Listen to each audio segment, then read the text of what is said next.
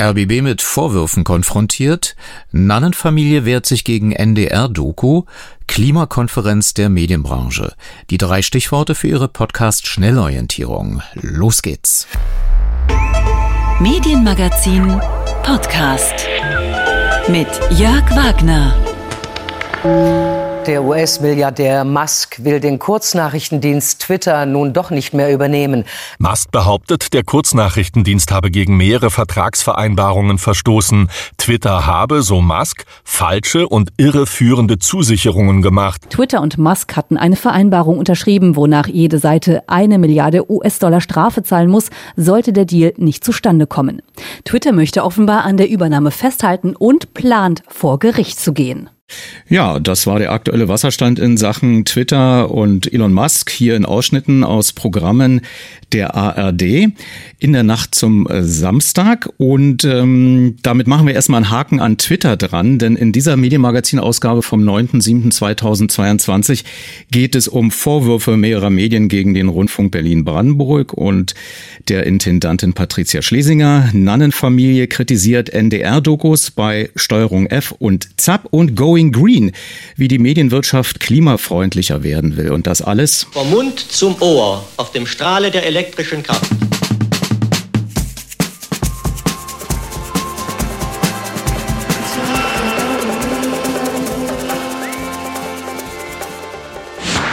ARD intern. Medienaffäre spielte der Rundfunkaufseher dem Ehemann der ARD-Chefin einen lukrativen Beraterauftrag zu, Verschwendung von Gebührengeldern, Spesen für Dinnerabende und dubiose Beraterverträge bringen ARD-Chefin Patricia Schlesinger in Bedrängnis. Mit den Recherchen hinter diesen Schlagzeilen provozierte das Portal Business Insider vom Springer-Konzern nicht nur andere Verlage zu Medienberichten wie Tagesspiegel, Süddeutsche Zeitung, Frankfurter Allgemeine Zeitung oder Online-Portale wie DWDL und Media und auch die Presseagenturen dpa und EPD, sondern verständlicherweise den Rundfunk Berlin-Brandenburg selbst zu Stellungnahmen und auch innerbetrieblichen Maßnahmen in Reaktion auf den in den Artikeln gemachten Vorwürfen.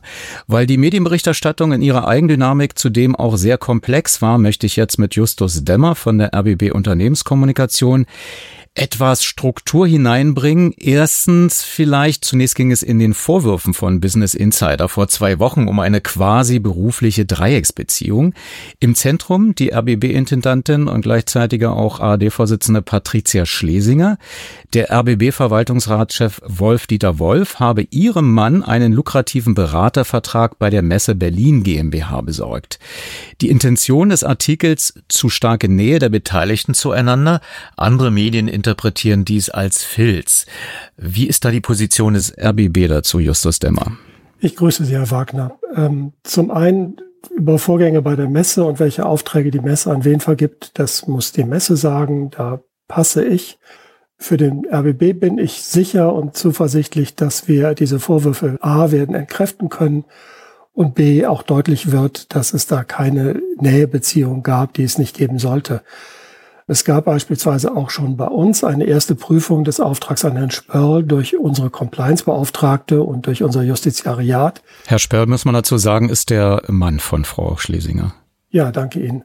Dabei wurden keine Verstöße gegen RBB-Bestimmungen festgestellt. Also kurz gesagt erstmal nein, kein Filz beim RBB. Die zweite Business Insider Recherche vom 6. Juli verstärkte den Eindruck von zu starker Nähe der Beteiligten durch neue Beispiele.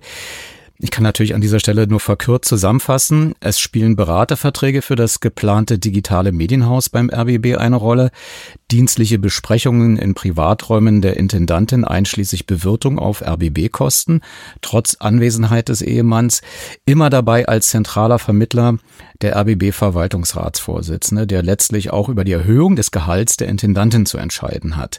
Die Gehaltshöhe hat nun die ARD selbst veröffentlicht und mit 303.000 Euro angegeben, 42.000 Euro mehr als noch 2016 in der ersten Amtsperiode von Patricia Schlesinger beginnend und das in einer Zeit, in der der RBB einen Konflikt mit der Belegschaft über Programmkürzungen und Diskussionen um Bestandsschutz austrägt. Herr Demmer, in einer ersten Reaktion wurde zunächst gesagt, wir weisen alle Vorwürfe zurück. Man werde jeden einzelnen Vorwurf richtigstellen. Das haben Sie auch noch mal gerade gesagt. Das brauche Zeit. Aber wie sieht es damit aktuell aus?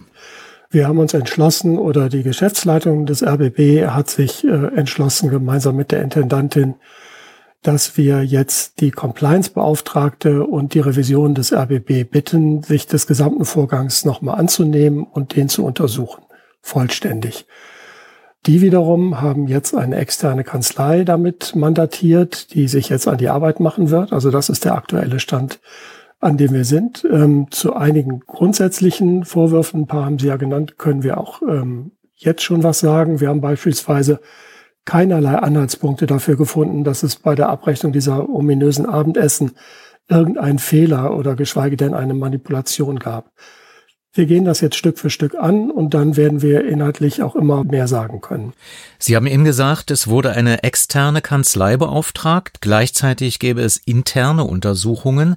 Sollte man das nicht generell nur von außen machen lassen? Ja, danke Ihnen für die Nachfrage, weil das wirklich im Detail wichtig ist. Also Intern sind wir zugange, weil die Compliance-Beauftragte und die Revision die Stellen im RBB sind, die für Untersuchungen zuständig sind, wenn Sachen nicht nach Vorschriften gelaufen sein sollen. Das ist Schritt eins. Deren Unabhängigkeit gegenüber der Geschäftsleitung und der Intendantin ist auch verbrieft. Das heißt, die können ihre Untersuchung so anstellen und fortführen, wie sie das wollen. Zusätzlich haben aber jetzt die Compliance-Beauftragte und die Revision sich entschlossen, diese externe Kanzlei hinzuzuziehen. Also die beauftragt mitnichten der RBB, sondern die beauftragt und besteuern diese beiden Gruppen, also die Compliance-Beauftragte und die Revision. Und das sind wir sicher, wird dann die Unabhängigkeit nochmal zusätzlich absichern.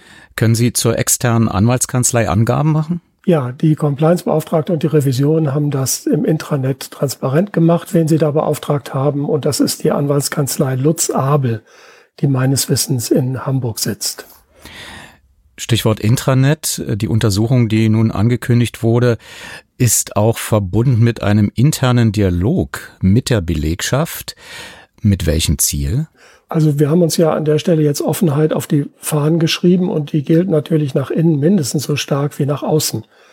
Und wir merken ja, dass viele Kolleginnen und Kollegen wirklich drängende Fragen auch haben. Also wir müssen nicht darauf warten, dass wir von externen Medien danach gefragt werden. Und diesen Fragen und den drängenden Gefühl, das dahinter steckt, müssen wir gerecht werden, wollen wir auch gerecht werden.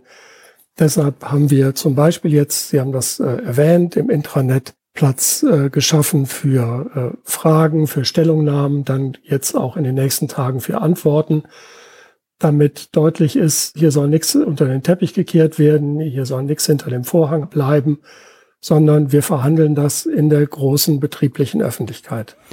Wann rechnen Sie mit Ergebnissen und werden diese letztlich veröffentlicht?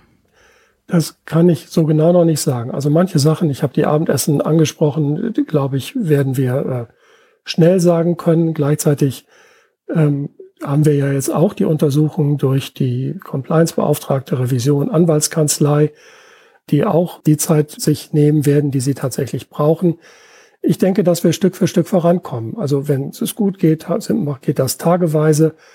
Ähm, vielleicht dauert es ein bisschen länger. Unser Ziel ist, dass am Ende die Vorwürfe vom Tisch sind, im Sinne von aufgeklärt. Justus Demmer von der RBB Unternehmenskommunikation in einer Aufzeichnung. Angefragt war auch der RBB Verwaltungsratsvorsitzende Wolf-Dieter Wolf. Er schrieb uns in einer E-Mail, grundsätzlich bin ich gern zu einem Interview Schrägstrich Statement bereit, bitte aber noch um Geduld. Im Studio aber jetzt live Medienanwalt Christian Scherz, eigentlich zu einem ganz anderen Thema eingeladen. Dazu kommen wir, da geht es um die mediale Aufarbeitung der NS-Zeit von Sterngründer Henry Nannen, der 1996 verstarb und sich nicht mehr äußern kann. Ähm, Herr Scherz, Sie vertreten die Familie Henry Nanz als Anwalt, aber bevor wir dazu kommen, sollten wir nicht unerwähnt lassen, dass Sie auch vom RBB beauftragt wurden, ähm, durch verschiedene Medienberichte sich zu äh, also sozusagen zu wälzen geradezu, um presserechtlich zu überprüfen, ob man da als äh, Anwalt äh, entscheiden sollte, dagegen vorzugehen. In welchem Stadium sind Sie denn gerade? Also ähm, richtig ist, dass äh, nach ihrer Einladung dieses ein anderes Mandat nämlich vom RBB kam. Ähm, wir haben und das war meine Aufgabe, den Urbericht, den es gegeben hat, von Business Insider presserechtlich geprüft. Und dort finden sich äh, tatsächlich Falschbehauptungen. Wir haben auch insofern jetzt am Freitag rechtliche Schritte eingeleitet und fordern eine Unterlassungserklärung zu doch wesentlichen Behauptungen. Auch eine Gegendarstellung wird folgen. Ich bitte Sie aber um Verständnis, Herr Wagner, wegen des laufenden Verfahrens will ich genau dieses, nämlich das Verfahren abwarten, bevor ich weiter inhaltlich dazu Stellung nehme. Herr Demmer hat ja schon bereits zu den einzelnen Punkten für den RBB sich praktisch medial geäußert. Wir haben jetzt hier ein laufendes Verfahren gegen Axel Springer und alles weitere wird das Verfahren zeigen. Aber vielleicht können Sie noch mal ganz allgemein sagen, wenn Sie so einen äh, Auftrag bekommen, äh, Presseartikel zu prüfen, dann müssen Sie ja praktisch wie so ein Detektiv äh, allen Details nachspüren. Haben Sie da ein ganzes Team? Machen Sie das alleine in der Regel? Ich habe tatsächlich ein Team, sonst würde ich die Vielzahl an Fällen, die das Medienrecht jeden Tag äh, reinspült, nicht schaffen. Aber wenn ich einen Fall übernehme, dann mache ich das als Anwalt alleine und ich sage immer zu allen presserechtlichen Fällen, die ich mache, ich gucke mir das an wie ein Chirurg, Satz für Satz und gucke dann, ob dieser Satz äh, beweisbar ist oder nicht. Und wenn Kernbehauptungen hier konkret in Bezug auf den RBB verbreitet werden, müssen die von Springer bewiesen werden können, insbesondere wenn sie eher abschneidend sind. Wenn sie nicht bewiesen werden können, äh, wird der Unterlassungsanspruch durchgreifen. Und das ist im Augenblick mein Job und mehr möchte ich aber, wie gesagt, im Augenblick dazu nicht sagen. Aber wir müssen vielleicht doch noch kurz erklären, warum Sie einerseits für den RBB kämpfen und auf der anderen Seite gegen den Norddeutschen Rundfunk im nächsten Thema. Wie passiert sowas? Ich bin Rechtsanwalt und übernehme Mandate in Einzelfallabwägung. Äh, wir haben schon ein paar Mal hier in der Sendung darüber gesprochen, äh, auch in anderen Fällen wie, wie damals Böhmermann oder Relotius, wenn Sie sich erinnern. Und ich versuche im Wesentlichen, äh, offen gesagt, auf der richtigen Seite zu stehen. Und ähm, ich bin der Auffassung, dass hier der RBB eben rechtliche Schritte einleiten kann. Dann übernehme ich das Mandat, zumal ich den RBB auch schon sehr lange kenne, seitdem ich zumal ich Berliner bin. Und im Falle Nannen äh, prüfe ich halt, wie gesagt, für die Familie ein, ein, den, eine Berichterstattung eines anderen Senders. Und ich bin ja nicht inhabil, wenn ich eine öffentlich-rechtliche Rundfunkanstalt vertrete und gegen eine andere vorgehe. Das ist äh, möglich. Das ist äh, Alltag, kann man sagen. Das ist auch Alltag, ja. ja. Gut, dann erstmal eine kleine musikalische Zäsur und dann widmen wir uns ähm, der Doku bei Steuerung F, beziehungsweise Ausschnitten davon bei ZAP im Mai ausgestrahlt und ähm, die dann mediale Wellen ja auch schlug.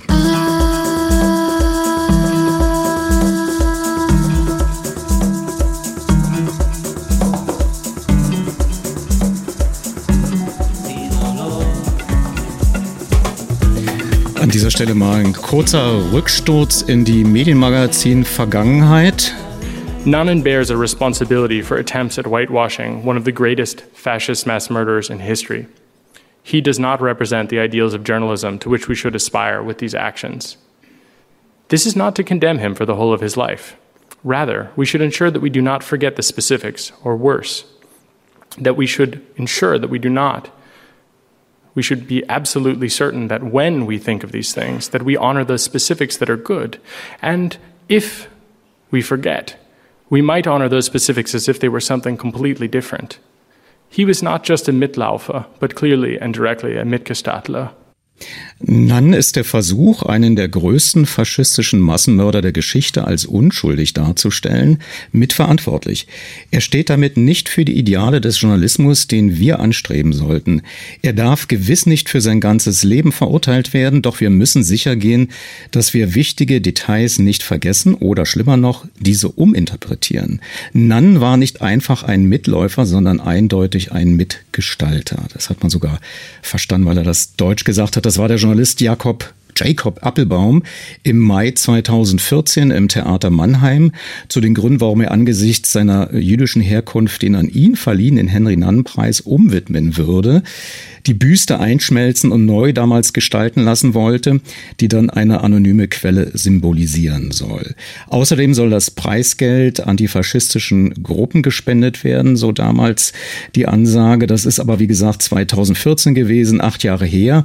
Und doch kochte jetzt nach einer NDR-Doku im Funkformat und bei ZAP gekürzt ausgestrahlt die mediale Erregung so weit hoch, dass der Nannen-Journalistenpreis erst und angekündigt dann einmalig umbenannt wurde in Sternpreis. Der Medienfachdienst Kress hatte nun als erster darüber berichtet und damit nochmal herzlich willkommen Christian Scherz, Professor Doktor, Medienanwalt, also Sie lehren auch und haben eine langjährige ähm, Berufserfahrung und haben einen Protestbrief an den Norddeutschen Rundfunk geschrieben. Warum?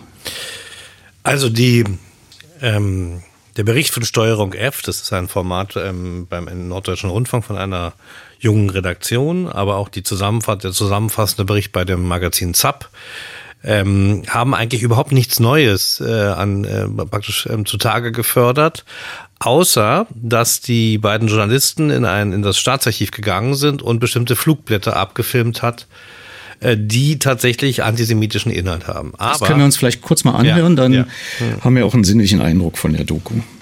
Nach seinem Tod wurde ein wichtiger Journalistenpreis nach ihm benannt, der Nannenpreis. Und es kamen große Gäste. Der Preis ist renommiert. Auch Steuerung F hat sich dafür beworben. Die Henry-Nannen-Schule ist eine der renommiertesten Journalistenschulen in Deutschland. Der Name Nannen steht also für Integrität und Journalismus. Aber es gibt eine Sache, die nie ganz aufgeklärt wurde. Seine Vergangenheit in der Nazizeit. Es geht um Nannens Rolle in der Propaganda, um seine Tätigkeit für Flugblätter an der Front in Italien. Wir sind jetzt hier in Berlin und wir haben durch einen Kollegen einen Tipp bekommen, dass hier die Flugblätter tatsächlich oder einige der Flugblätter aus Italien liegen sollen. Die wollen wir uns heute mal angucken. Kommt mal mit. In der Staatsbibliothek unter den Linden in Berlin liegt eine Sammlung Flugblätter. Ein Privathistoriker hatte sie bis zu seinem Tod akribisch gesammelt.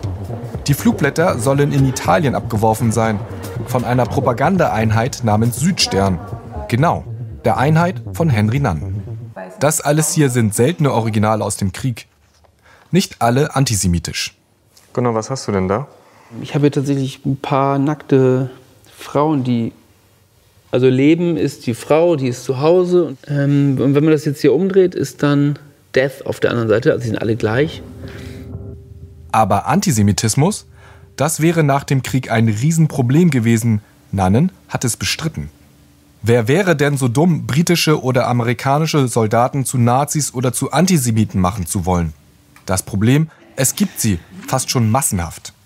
Aber guck mal, Han, komm hier noch mal hin. Also eigentlich kann man jedes zeigen und eigentlich erzählen ja alle die, die gleiche Sprache. Der jüdische Mann hier im Mittelpunkt, der sich dick das Hähnchen oder was es ist oder die Truthahn reinpfeift, während hier äh, der tote Soldat an der Front leidet.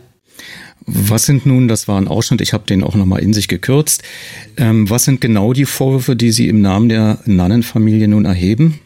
Also, zunächst einmal ist es völlig ähm, unstreitig. Und wir haben auch darauf hingewiesen in meinem Schreiben an den NDR, da wohlgemerkt keine formal juristische Abmahnung ist, sondern eine Bitte an den Norddeutschen Rundfunk darauf hinzuweisen bei dem Bericht, das ist ja auch der Punkt, den ich gleich nochmal detaillierter darstellen werde, dass es für eine Beteiligung von Nannen an diesen konkreten antisemitischen Flugblättern überhaupt keinen Beweis gibt und auch dieser Beitrag dazu keinen Beweis liefert, aber darauf nicht hinweist.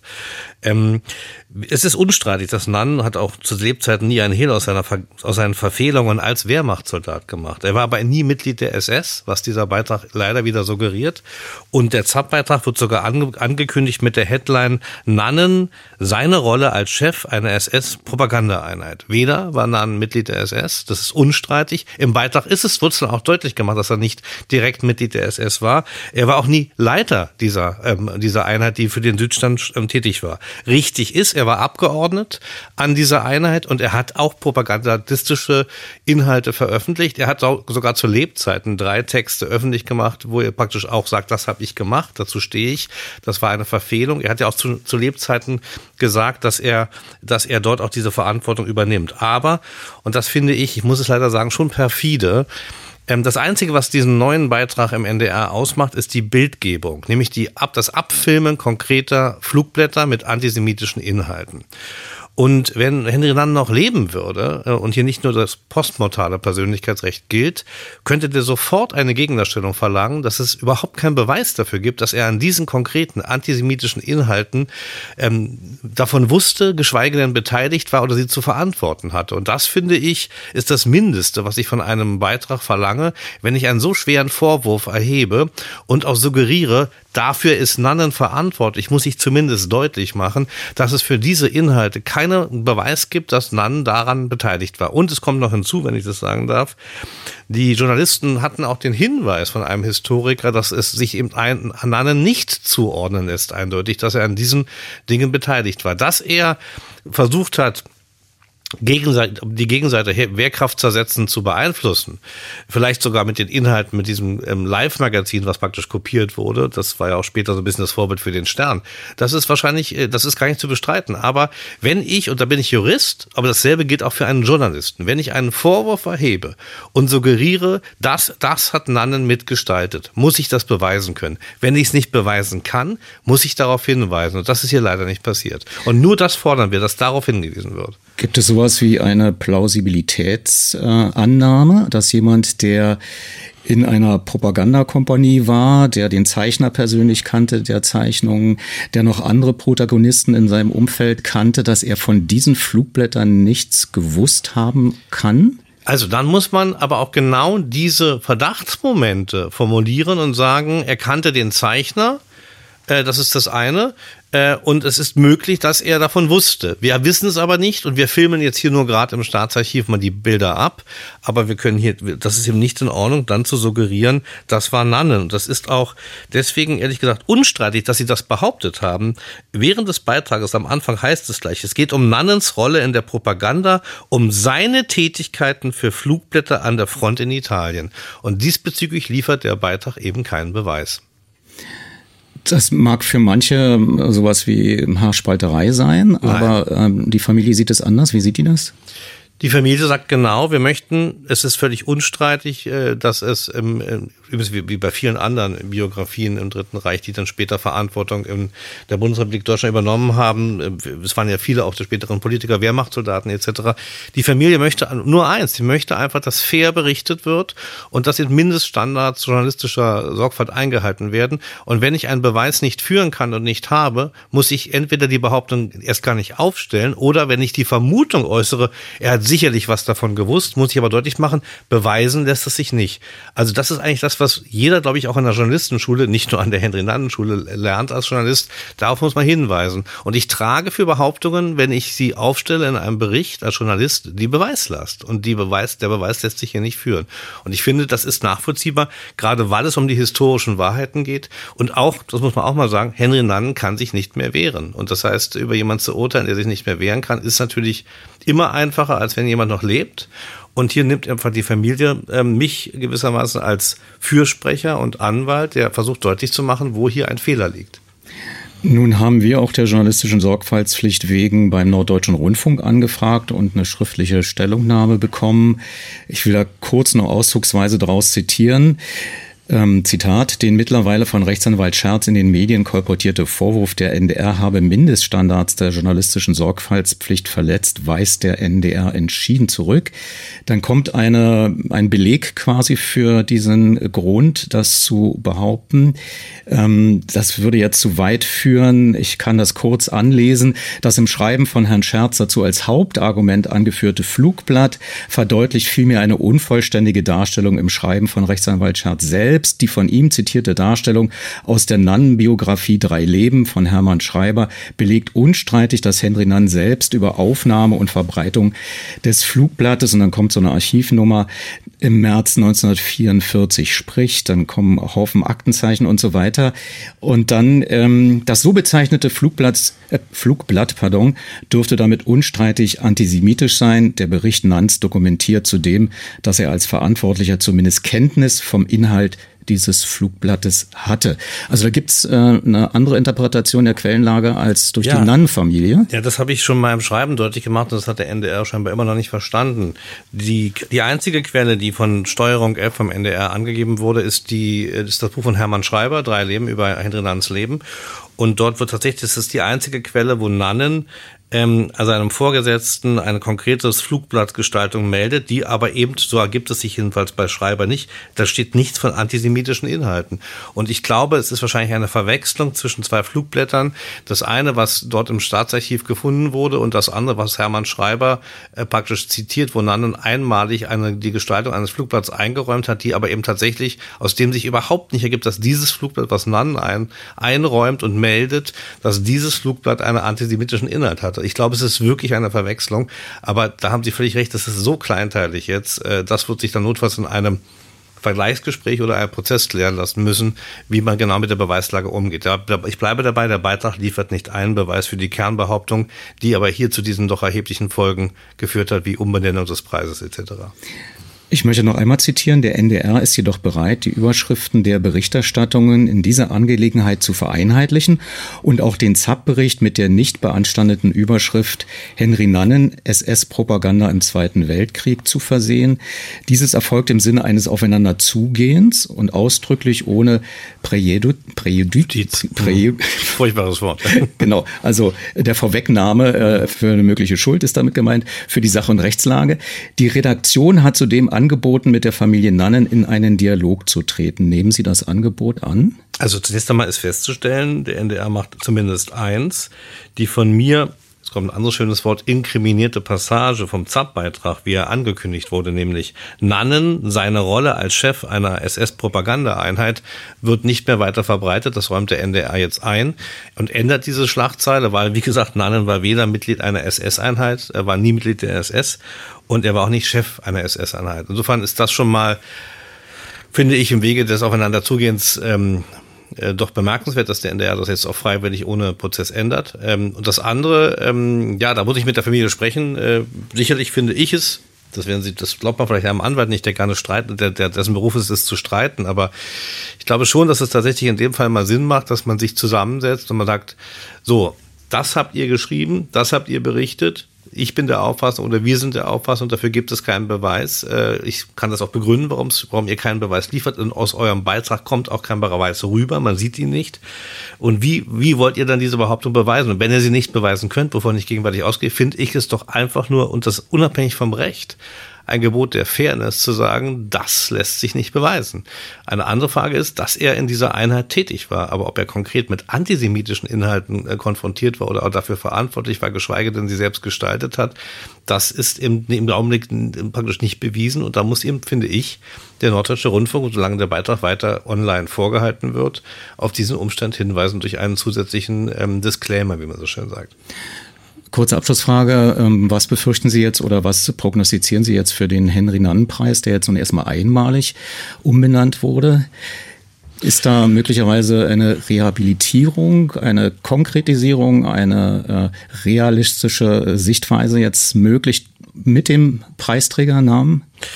Ich, das kann ich nicht beurteilen. Das ist ja nun im Augenblick wohl auch, äh, wird diskutiert im Hause Gruner und Jahr und Bertelsmann. Ähm, sicherlich werden wir oder auch ich sicherlich mit den Verantwortlichen bei Gruner und Jan Bartelsmann auch hierüber sprechen. Und ich werde auch dort deutlich machen, dass jedenfalls dieser Bericht keinen Anlass geben darf, äh, den, den Preis äh, für immer zu ändern, was den Namen angeht. Weil, wie gesagt, dieser, dieser Beitrag nichts Neues liefert, als das, was bisher bekannt war, und eine Bildgebung dazu kommt, die eben einen falschen Eindruck erweckt. Das werde ich auch in diese Richtung kommunizieren, also in Richtung Gruner und Ja. Professor Dr. Christian Scherz. Er ist äh, beauftragt worden von der Henry-Nannen-Familie, in dieser Angelegenheit beim Norddeutschen Rundfunk zu intervenieren. Vielen Dank für den Besuch im Studio. Gerne. Radio 1 Medienmagazin mit Jörg Wagner. Won't you lay on down, let my face be your linen. Come on and show me your waist. This is our honeymoon day. Radio 1.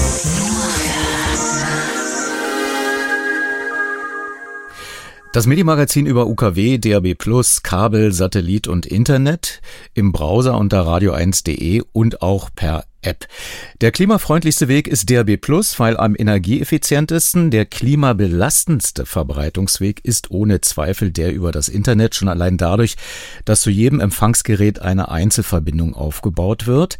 Das merkt natürlich auch inzwischen die Medienbranche schon an der Stromrechnung. Der Mediathekenhype bekommt also aus dieser Ecke Druck. Und in dieser Woche trafen sich Experten aus verschiedenen öffentlich-rechtlichen und privatkommerziellen Bereichen im ehemaligen Staatsrats Staatsgebäude der DDR in Berlin zu einer Konferenz Going Green Nachhaltigkeit bei der Produktion, Distribution und dem Empfang von audiovisuellen Medien. Organisiert von der deutschen TV-Plattform. Tagungsmoderator war der freie Fachjournalist Jörn Krieger, der uns jetzt zugeschaltet ist. Jörn, gehen wir doch mal die drei Bereiche durch. Von der Produktion hört man zurzeit am meisten, Stichwort Green Shooting zum Beispiel. Ist man da auch am weitesten? Ja, also das ist ein großer Bereich, in dem auch schon sehr viel gemacht wird, sowohl seitens der öffentlich-rechtlichen als auch seitens der privaten Anbieter. Wir hatten auf dem Podium Vertreter von RTL und SWR als äh, öffentlich-rechtliche Anstalt und die beiden plauderten aus dem Nähkästchen, was sie denn für Erfahrungen gemacht haben mit den sogenannten Green Productions und äh, welchen Anteil das auch schon einnimmt äh, bei den gesamten Produktionen der Sender. Das fand ich ganz interessant, ähm, denn das spielt schon eine große Rolle und äh, nicht erst seit gestern, sondern schon seit einigen Jahren in zunehmendem Maße.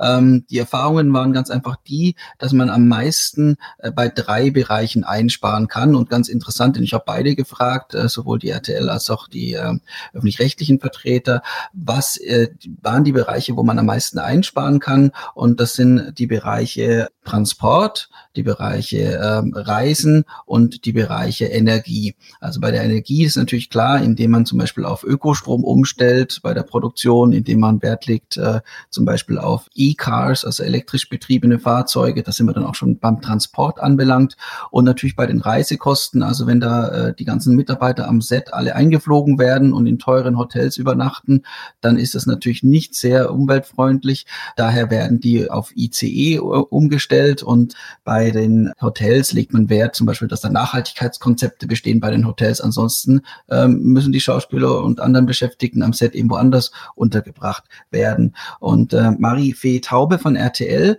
die in diesem Bereich die Führung hat, ähm, hatte da ein paar interessante Einblicke auf der Bühne. Energie, Transport, Reisen, das sind die Themen, die vor allem hochtreiben.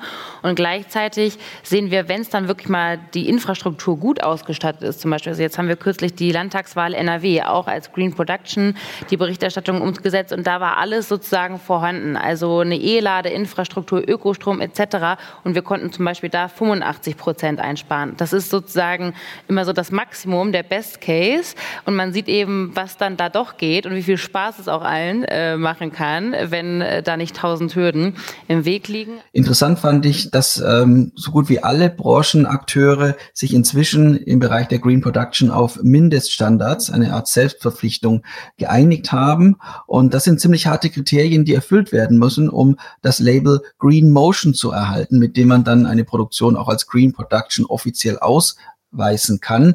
Michael Becker vom SWR hatte da einen interessanten Einblick, denn das sind schon äh, ganz harte Maßnahmen, die da auch erfüllt werden müssen. Und äh, so ein Kriterium, ja, darauf kommt er jetzt zu sprechen. Ja, also es gibt konkrete Selbstverpflichtungen seitens SWR und auch seitens ARD. Ähm, seitens SWR ist es so, dass wir uns verpflichtet haben, seit Anfang des Jahres alle fiktionalen Produktionen, egal ob Eigenproduktion oder Auftragsproduktion oder Kinokoproduktion, ob es für die Mediathek ist oder auf welchem Weg auch immer es ausgestrahlt wird, alle diese Produktionen nach den Mindeststandards auszurichten. Es ist richtig, es funktioniert nicht immer. Wir hatten jetzt auch gerade eine große Unterhaltungsproduktion wo wir vier gerissen haben statt mhm. drei. Mhm. Mit großem Aufwand wollten wir die Mindeststandards einhalten und dann konnten wir es eben nicht labeln. Waren aber auch alle bereit und konsequent zu sagen, nein, kein Greenwashing. Wenn wir vier Kriterien reisen, dann können wir es nicht machen. Es war ein ganz kleines Detail. Ich weiß nicht, was ich, bei meiner Verkabelung, ist das hier eine Batterie oder ist das ein Akku? Also es, es scheiterte daran, dass die Produktionsfirma oder das Studio, bei dem wir produziert haben, nicht alle Batterien durch Akkus ersetzen mhm. konnte an dem Tag. Und deswegen sind wir gescheitert.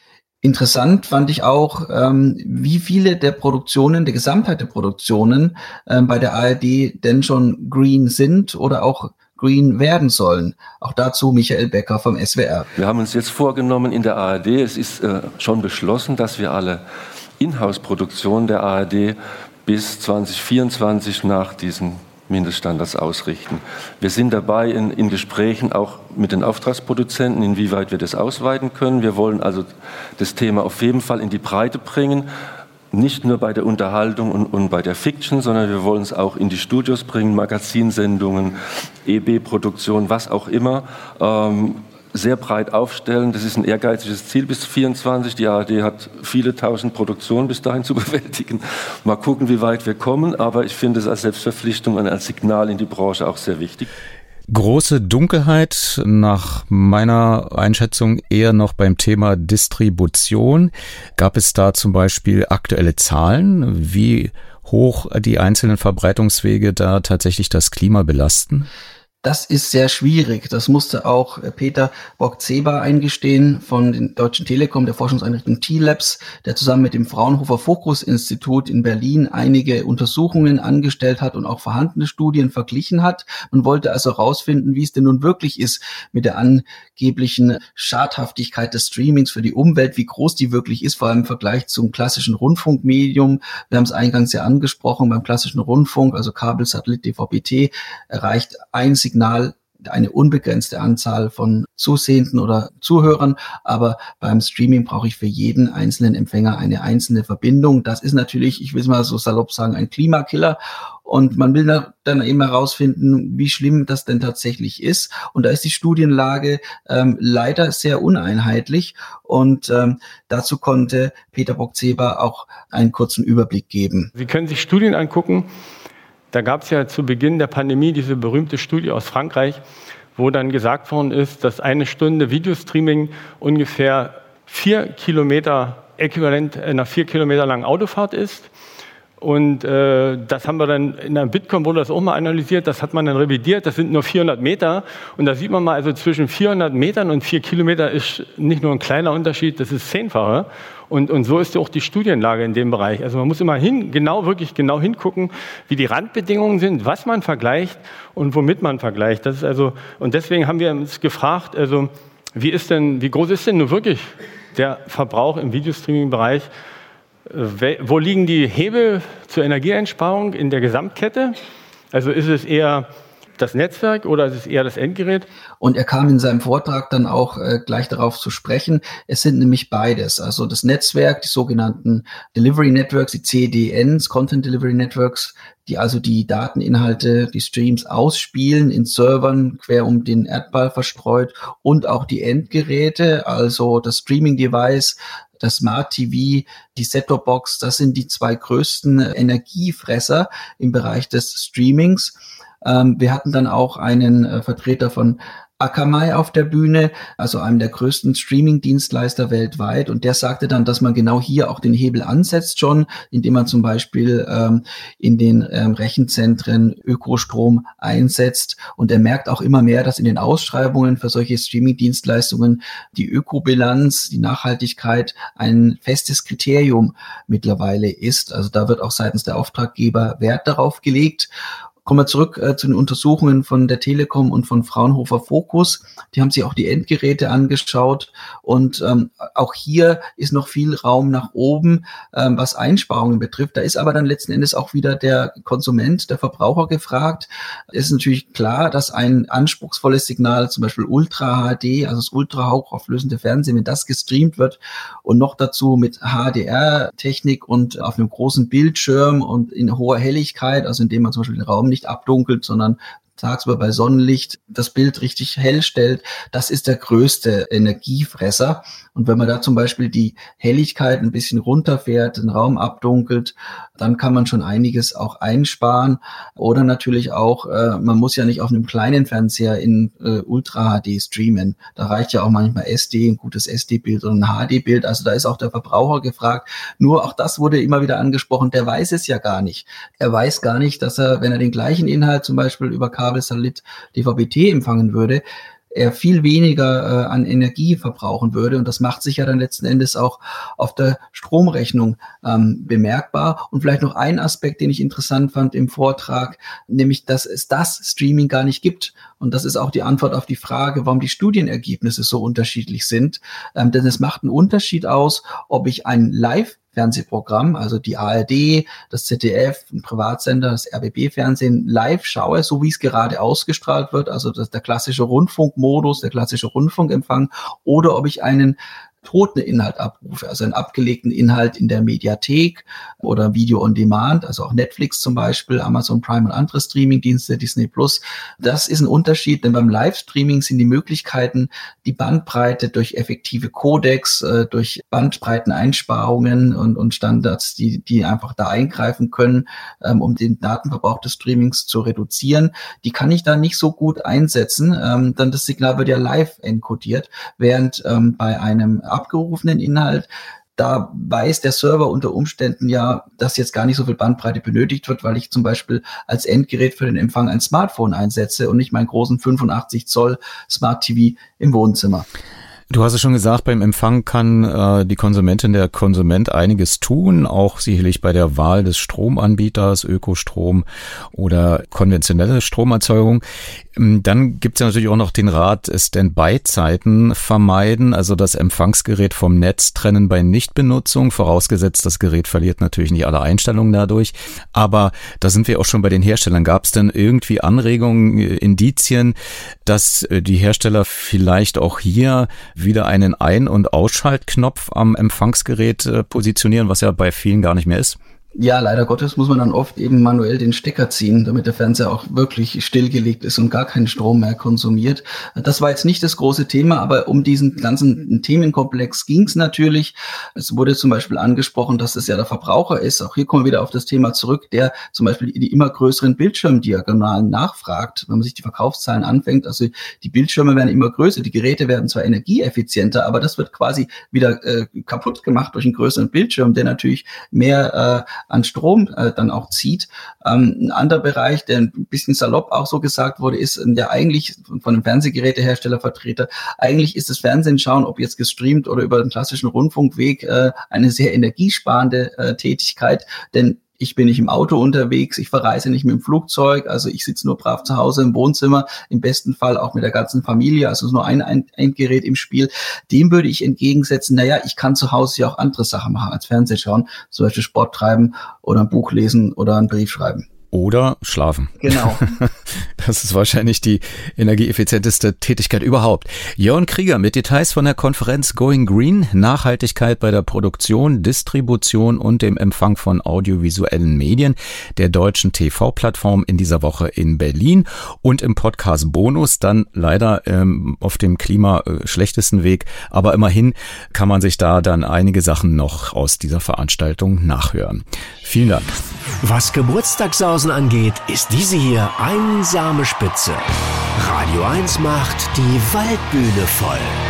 Mit dir und den Beatsteaks. So und mit Kari Kari. Kitty, Daisy und Louis. Bilderbuch. Und Danger Dan. Das ist alles von der Kunstfreiheit gedeckt. Am 16. September ab 18 Uhr live in der Berliner Waldbühne. Die große Radio 1 Geburtstagskonzertsause zum 25. Jubiläum. Mehr Infos dazu auf radio1.de. Für alle, die den Arsch hochkriegen. Und natürlich nur für Erwachsene.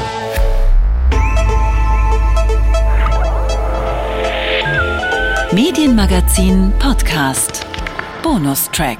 Bevor wir hier im Podcast Bonustrack Ausschnitte aus der eben angesprochenen Klimakonferenz der deutschen TV-Plattform hören, springen wir nochmal zurück ins Jahr 2014 zur Medienmagazin-Ausgabe vom 31. Mai, als es um den Eklat beim Henry-Nannen-Preis ging. Und nochmal Jacob Appelbaum. As an investigative journalist working on contentious issues, I work to shape culture by finding hard facts and interpreting them. As someone very invested in the idea of scientific journalism, an idea pioneered for our modern era by WikiLeaks and Julian Assange, I work to ensure that the facts are available to everyone without exception, where the reader can check the facts themselves and that we document our claims. This is an absolute rejection of propaganda. It is an acknowledgement that all simplifications of facts are versions of a larger truth, a truth best told with original documents alongside any interpretation.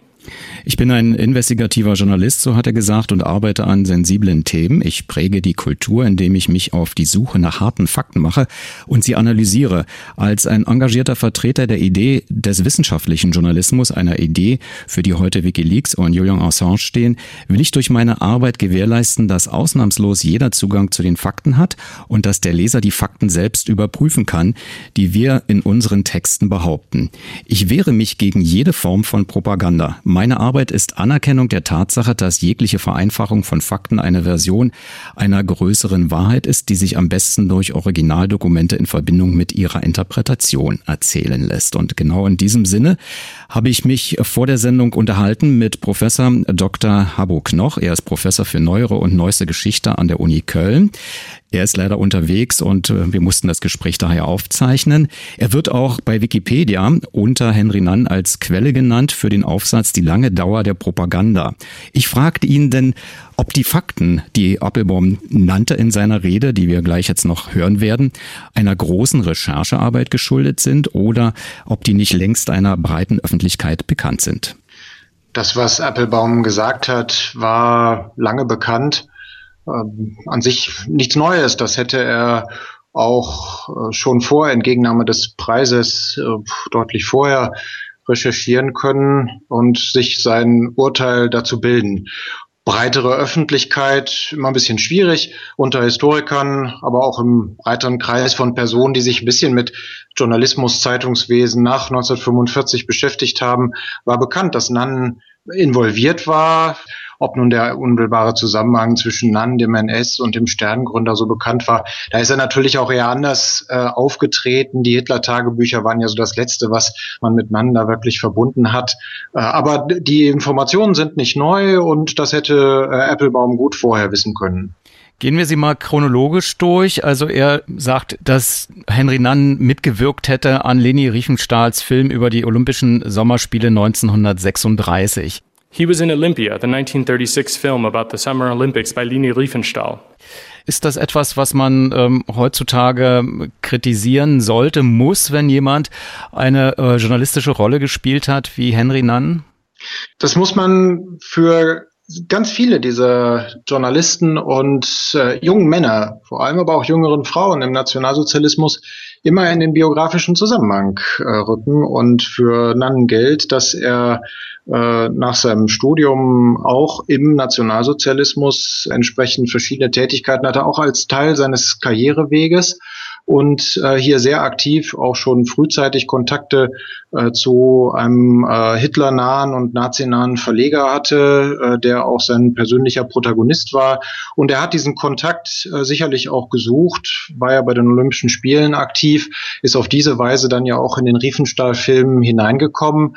Und äh, da gibt es natürlich ganz viele äh, enge Berührungspunkte. Gleichzeitig äh, muss man immer betrachten, dass das nicht äh, identisch ist mit einer unmittelbaren Verantwortung für den Nationalsozialismus als politisches System. Aber Nunn hat wie äh, eine große Zahl von Deutschen, vor allem von denjenigen, die in den 30ern, äh, 40er ihres Lebensalters Karriere gemacht haben, auf ihrem beruflichen Aufstieg waren, äh, natürlich eine aktive Rolle im Nationalsozialismus als Gesellschaftssystem und als Berufssystem gespielt. Da ist er ein Exempel für eine Fülle von Menschen, Hunderttausenden, die mit einer gewissermaßen Elitenfunktion auch in die öffentliche Wirksamkeit des Nationalsozialismus schon vor dem Krieg eingetreten sind und nach dem Krieg dann ja auch nochmal konkretere Funktionen im Bereich der Kriegspropaganda übernommen haben. Man muss ihn da, denke ich, sehr stark auch als äh, Exempel sehen ohne dass man schon automatisch auf unmittelbare Täterschaftsverantwortung daraus rückschließen kann. Das macht es äh, insofern äh, zu einem anderen Fall als bei denjenigen, die wegen konkreter Gewalttaten oder konkreter politischer Mitverantwortung schließlich auch äh, zur Rechenschaft gezogen worden sind oder werden konnten.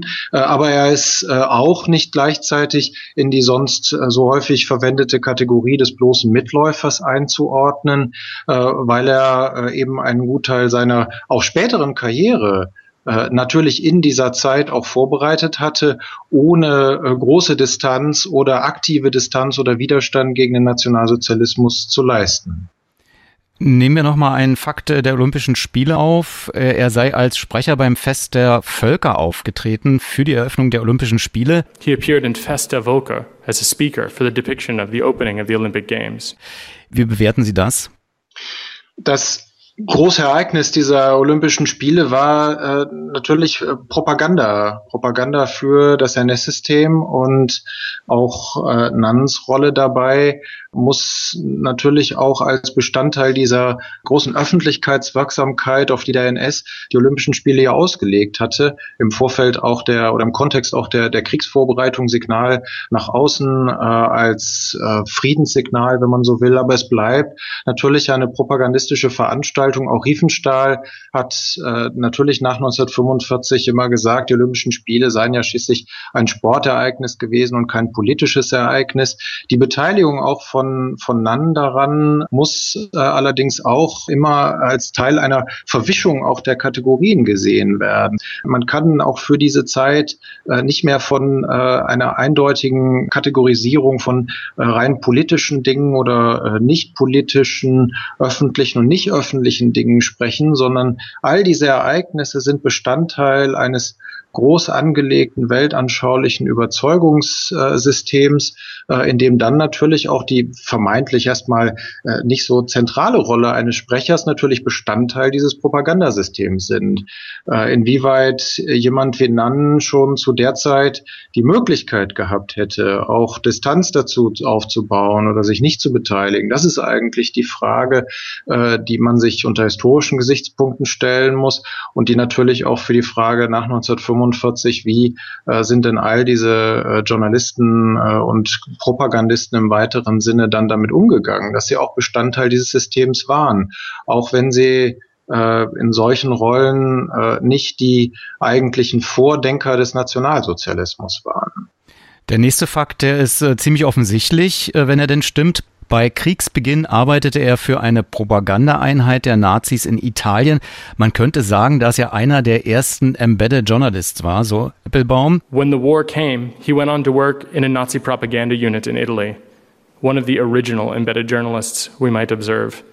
Anfang 1944 wurde er mit dem Aktivpropagandazug der Luftwaffe Stabskompanie AOK 10 Italienfront in Italien stationiert. Dort ging seine Einheit in dem neu gegründeten Waffen-SS-Unternehmen Südstern auf. Early in 1944 he was sent to Italy with the active Propagandazugs der Luftwaffe Stabskompanie AOK 10 Italian Front. There, his unit was taken over by the newly established Unternehmen Südstern unit of the Waffen SS. To be quite precise, Nannen was a member of Südstern Schwei, which was a SS unit set up on July 1, 1944, in Florence by Hans Wiedemann, subsequently moved to Verona. Genauer gesagt war Nannen Mitglied der Südstern 2, einer SS-Einheit, die am 1. Juli 1944 von Hans Weidemann in Florenz aufgebaut und anschließend nach Verona verlegt wurde. Er war also, Herr Professor Knoch, Propagandist der Waffen-SS-Einheit Südstern. Was waren Propagandisten? Ja, er war zunächst mal Kriegsberichterstatter und damit hat er, war er einer von sehr vielen, die äh, durch die so nennen wir es jetzt mal Karriereschleusen, die sich durch den Krieg auch geöffnet haben, äh, natürlich äh, einen wesentlichen Bestandteil der Kriegsberichterstattung mitgeprägt als Frontkriegsberichterstatter äh, in unmittelbarer Nähe zu der entsprechenden Waffen-SS-Einheit, also der Standarte äh, Kurt Eggers und diese Kriegsberichterstatter waren äh, diesen Standarten zugeordnet, ohne dass die Berichterstatter selber Mitglied dieser Standarte gewesen sein mussten. Aber die Nähe ist natürlich unverkennbar und auch der Auftrag ist unverkennbar. Das ist, äh, denke ich, insgesamt wichtig. Diese jungen Journalisten hatten den Auftrag natürlich von der Front und äh, für die Heimatfront ein entsprechendes Bild des äh, erfolgreichen Krieges äh, zu liefern und das im Sinne natürlich auch eines nationalsozialistisch geprägten Bildes auch von Italien beziehungsweise vor allem natürlich von den westlichen Alliierten, gegen die dann da ja Krieg geführt wurde ab 43, 44 in dem Bereich in Italien. Dann auch entsprechend äh, Bilder zu produzieren, die für die Aufrechterhaltung der Kampffähigkeit, den Glauben an den Sieg dienen sollten. Und in dem Sinne hat Nann äh, natürlich auch als Kriegsberichterstatter gewirkt äh, bis zum Ende des Krieges. Und er ist ja auch äh, so rum nicht auffällig geworden, dadurch, dass er sich davon abgesetzt hätte, äh, weder physisch noch in seinen Positionen. Er hat das ja auch noch durch eigene ähm, kitschige äh, Kriegspropaganda, äh, Jugendkriegspropaganda äh, dann noch unterstützt. Also da war er, äh, ist er gut in dem Feld äh, mitgeschwommen und hat sich aktiv darin bewegt, die eben für dieses Bild des Krieges auch Sorge getragen haben, äh, ohne da eine Differenz aufzubauen. Mehr von Professor Habuk noch zur Nachkriegsbewertung von Henry Nann gleich hier im Radio 1 Medienmagazin.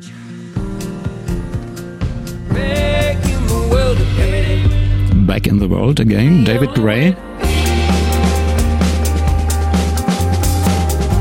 Hier bei Radio 1.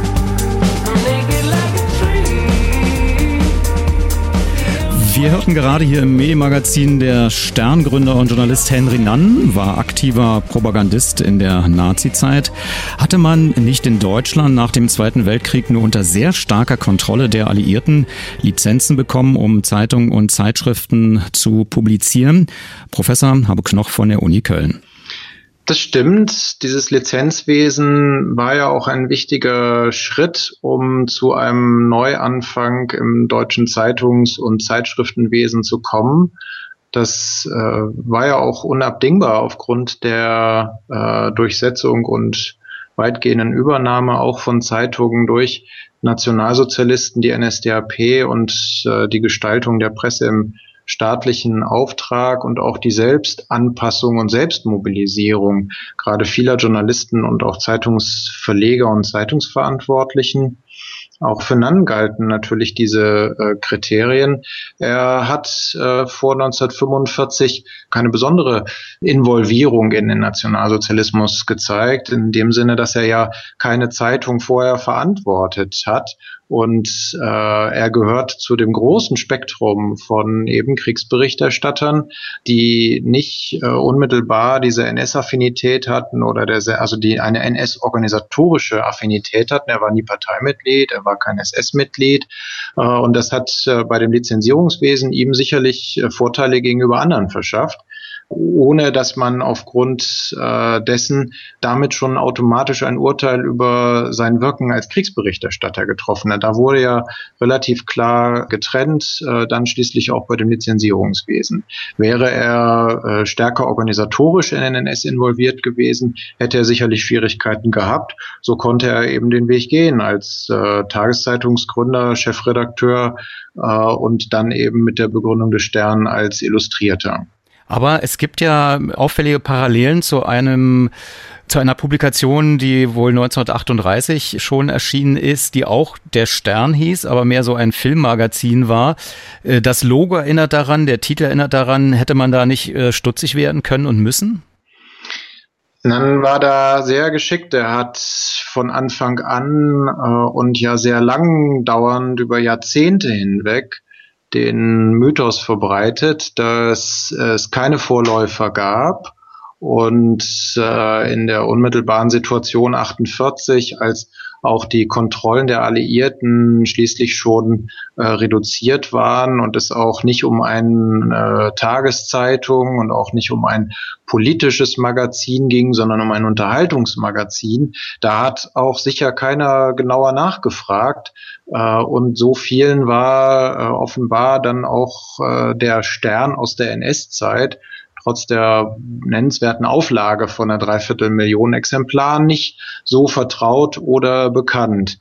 Aber äh, Nann war ein Meister darin, äh, zu postulieren, dass äh, diese Zeitung äh, ein ganz neues äh, Produkt ist, obwohl sich, wie jetzt auch neuere Studien nochmal deutlich belegen, obwohl äh, der Stern der Nachkriegszeit äh, sich auf ganz vielen Ebenen sowohl vom, äh, von der inhaltlichen Anlage, von der ästhetischen Anlage, aber auch vom Geschäftskonzept und vor allem von der Zielstellung über Unterhaltung Menschen zu erreichen, äh, ganz nah dem verwandt war, was der Stern vor 1938 gegründet in der NS-Zeit auch sein sollte. Die Kontinuität ist unverkennbar, aber äh, Nanden hat einfach so getan, als ob es den nicht gab und war damit erfolgreich.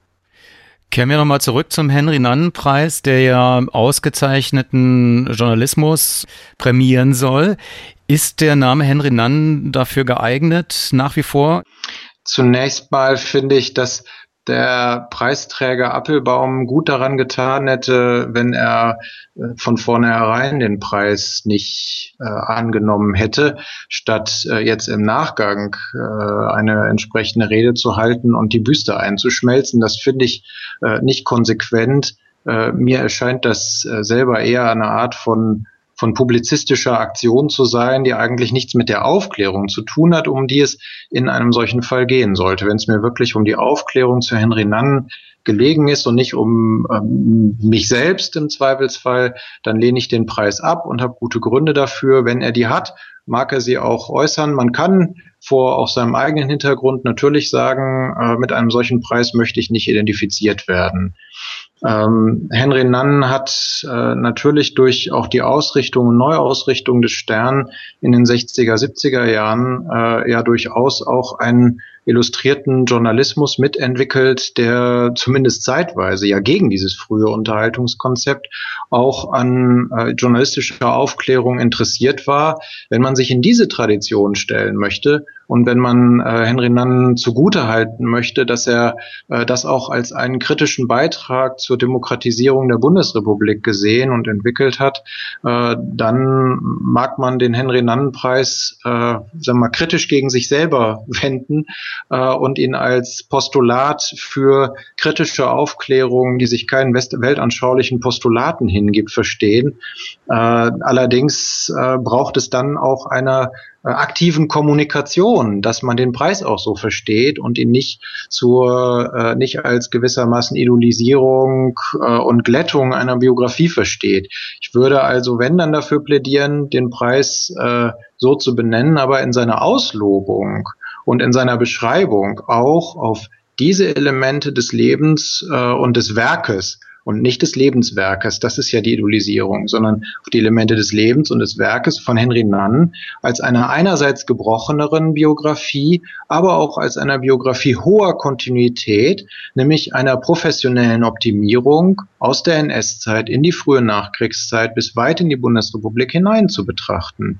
Wenn man äh, das ausspart, dann entsteht genau äh, die Situation, in der ein Preisträger auf sowas aufmerksam wird und sich damit nicht identifiziert.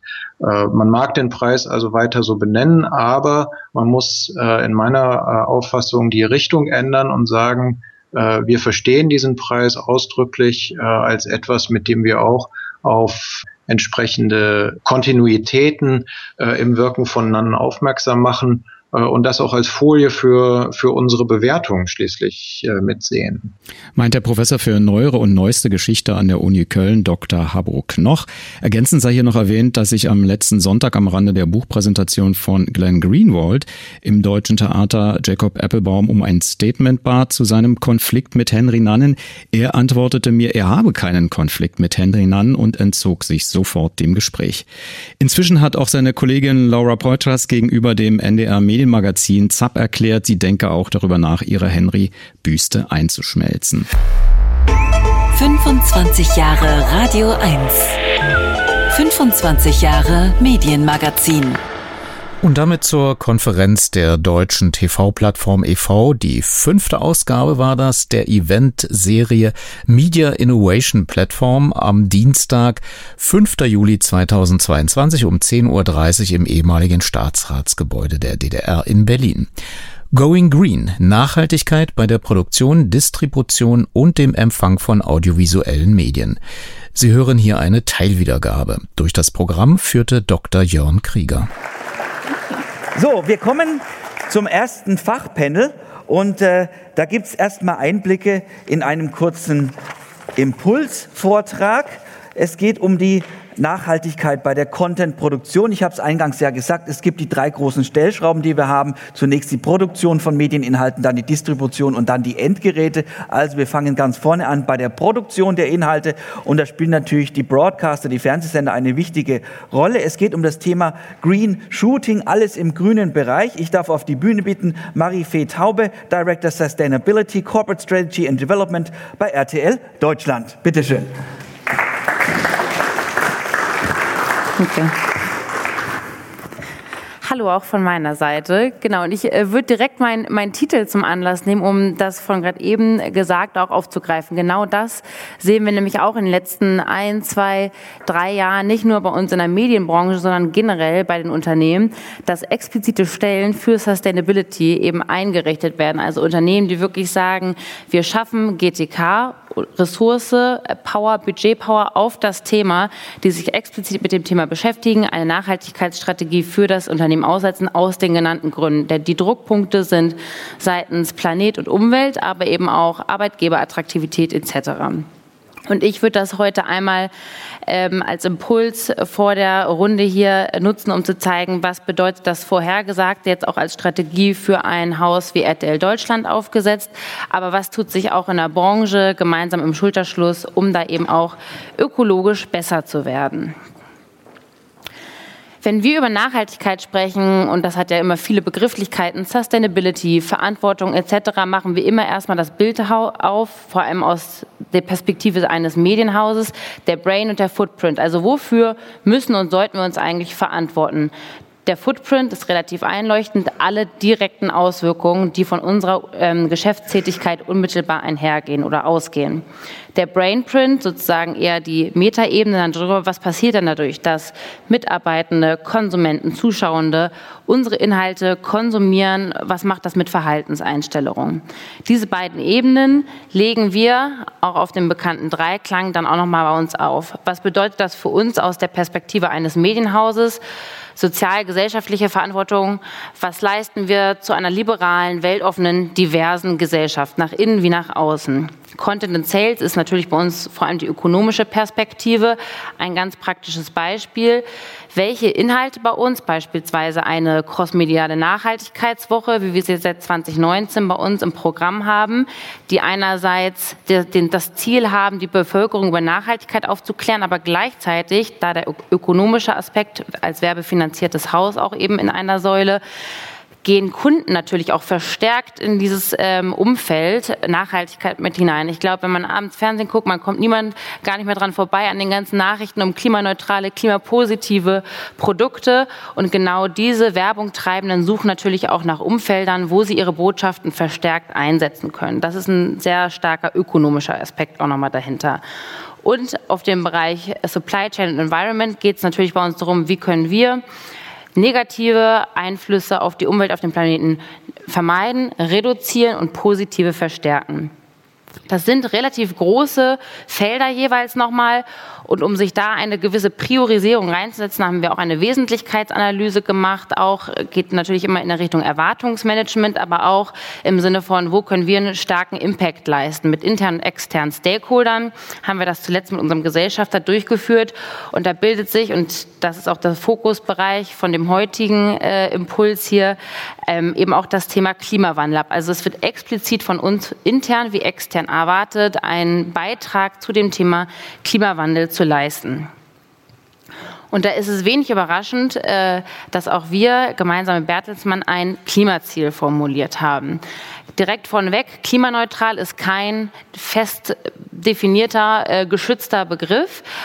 Es soll nie suggeriert werden, dass nie Emissionen ähm, entstanden sind und äh, durch uns entstehen. Nee, dahinter steht immer oder sollte immer eine Klimastrategie stehen. Die setzt sich bei uns auch zusammen aus Emissionen vermeiden, reduzieren und erst dann Unvermeidbares kompensieren. Auch gerade eben haben wir gehört, Nachhaltigkeit ist ein Weg. Den Weg sehen wir hier in der Jahreszahl. Bis 2030 soll eben genau dieses Ziel erreicht werden. Und um das stärker auch, also die Reduktionsambitionen auch stärker auf die unmittelbare Geschäftstätigkeit runterzubrechen, haben wir das auf diese drei Säulen gemünzt. Also standortbezogene Emissionen senken. Das geht durch den Wechsel auf Ökostrom, wie wir es äh, seit 2021 sind. Das geht aber auch durch Energieeffizienzen heben an Standorten, durch beispielsweise LED-Lichter. Mitarbeitende Emissionen, da sind wir ganz schnell bei Dienstreisen, bei Pendeln der Mitarbeitenden. Da hat natürlich Homeoffice bzw. Corona seinen Beitrag geleistet, wird es aber auch fortwährend leisten durch fixe Mobile Office Vereinbarungen zum Beispiel, aber auch alternative Mobilität attraktiv machen. Jobrad ist bei uns ein Thema. Äh, E-Ladesäulen am Standort, also um wirklich diese Themen ähm, stetig zu befeuern im positiven Sinne. Und zuletzt Produkte, und da sind wir auch dann bei dem Thema Green Productions. Also was stellen wir her? Vor allem TV-Produktionen. Und wenn man sich diese Torte anguckt, 80, also in den letzten zwei, drei Jahren, wo, seitdem wir Klima bilanzieren, Produkte sind immer zwischen 70 bis 80 Prozent unserer Emissionen stecken in diesen Produkten. Und das ist natürlich für uns der Aufsatzpunkt für Green Productions, also klimafreundliches Herstellen der Produkte. Und kurze Erklärung noch, was für Produktionen sind das alles? Es ist ja auch sehr unterschiedlich bei uns äh, im Haus. Es ist sowohl Auftragsproduktion, also der Bachelor, die Bachelorette etc., alles, was auch nach draußen gegeben wird, aber auch Inhouse-Produktion. Was wird bei uns Inhouse hergestellt? RTL News, Marketingdrehs etc. Also das ganze Feld wird da inkludiert. Und Gleiches bildet sich bei uns auch im Haus ab. Wir haben ein sogenanntes Kernteam Green Productions jetzt vor anderthalb vor knapp zwei Jahren gegründet, wo genau diese ganzen Gewerke auch mit abgebildet sind. Sustainability, genauso wie Auftragsproduktion, Produktionsingenieur, Medienpolitik etc., um diesen breiten Schulterschluss auf dem Thema zu gewährleisten. Und auf dem Thema Schulterschluss, das erkennt man auch ganz schön in der Branche selbst, da hat sich vor einigen Jahren schon der sogenannte Arbeitskreis Green Shooting gebildet. Ähm, eine Zusammenkunft aus unterschiedlichsten Gewerken, also von öffentlich-rechtliche, private Sender, aber eben auch die Politik, Filmförderung, Produktionsfirmen, was eben zeigt, es ist ein gemeinschaftliches Unterfangen, die Branche klimafreundlicher zu gestalten. Auf, den, äh, auf der Logobreite sehen Sie, seht ihr auch, ähm, dass das relativ breit aufgesetzt ist. Es kommen auch immer mehr dazu. Also es zeigt auch einfach die Dynamik, die auf dem Thema vorherrscht und das Interesse und der Wille. Jüngster Meilenstein ist, ähm, das sieht man hier unten rechts, ähm, die Errungenschaft auf die Einigung auf gemeinsame Mindeststandards. Also jedes Haus hat in den letzten Jahren eigentlich schon pilotiert und äh, geübt, sozusagen auf, was geht eigentlich bei Mindeststandards, wie geht eigentlich Reporting, Berichtswesen, wie geht eigentlich CO2-Bilanzierung von einer TV-Produktion. Und weil wir aber auch alle sehr ähnliche ähm, Produktionsfirmen, aber auch Systeme beanspruchen, war immer der Wille da, einen gemeinsamen Mindeststandard Mindeststandard oder gemeinsame Mindeststandards zu entwickeln. Das ist mit den sogenannten ÖMS, ökologische Mindeststandards, passiert. Ähm, 18 oder beziehungsweise 21 an der Zahl muss Kriterien, 18 müssen davon erfüllt sein, um das sogenannte Label Green Motion zu erreichen. Das ist noch alles relativ abstrakt, deswegen so einmal, also ich äh, wollte jetzt nicht die äh, 21 Mindestkriterien äh, hier einmal ausweisen, aber vielleicht mal so auf der etwas darüber liegenden Ebene, was, was kann man jetzt genau unter dieser grünen Messlatte oder unter Green Productions in dem Sinne verstehen. Also diese Mindeststandards, die gliedern sich aus vier Überkategorien raus. Also einmal geht es dabei um Mindeststandards, die sich damit beschäftigen, Reduktion bzw. Vermeidung von CO2-Emissionen auf was für eine Energiezufuhr läuft der Produktionsstandort, äh, wie ist die Mobilität, der Transport vor Ort gesichert, wie ist das Catering ausgestattet, Schonung der Ressourcen, also mit was für Materialien wird gebaut, wird auf Wiederverwendung gesetzt auf dem Thema. Reduktion von Müll, ähm, zum Beispiel das Thema Plastik, natürlich ein ganz wichtiges Thema bei Sets und auch das Thema Vermeidung von umweltschädlichen Substanzen, also was wird überhaupt noch eingesetzt, was darf überhaupt noch eingesetzt werden. Unter diesen vier Oberkategorien ist dann das Pamphlet von Mindeststandards zu verstehen. Und in den vier Kreisen sehen Sie nochmal drei sehr wichtige sozusagen Stellschrauben, die dieses ganze Unterf ähm, Unterfangen mit begleiten.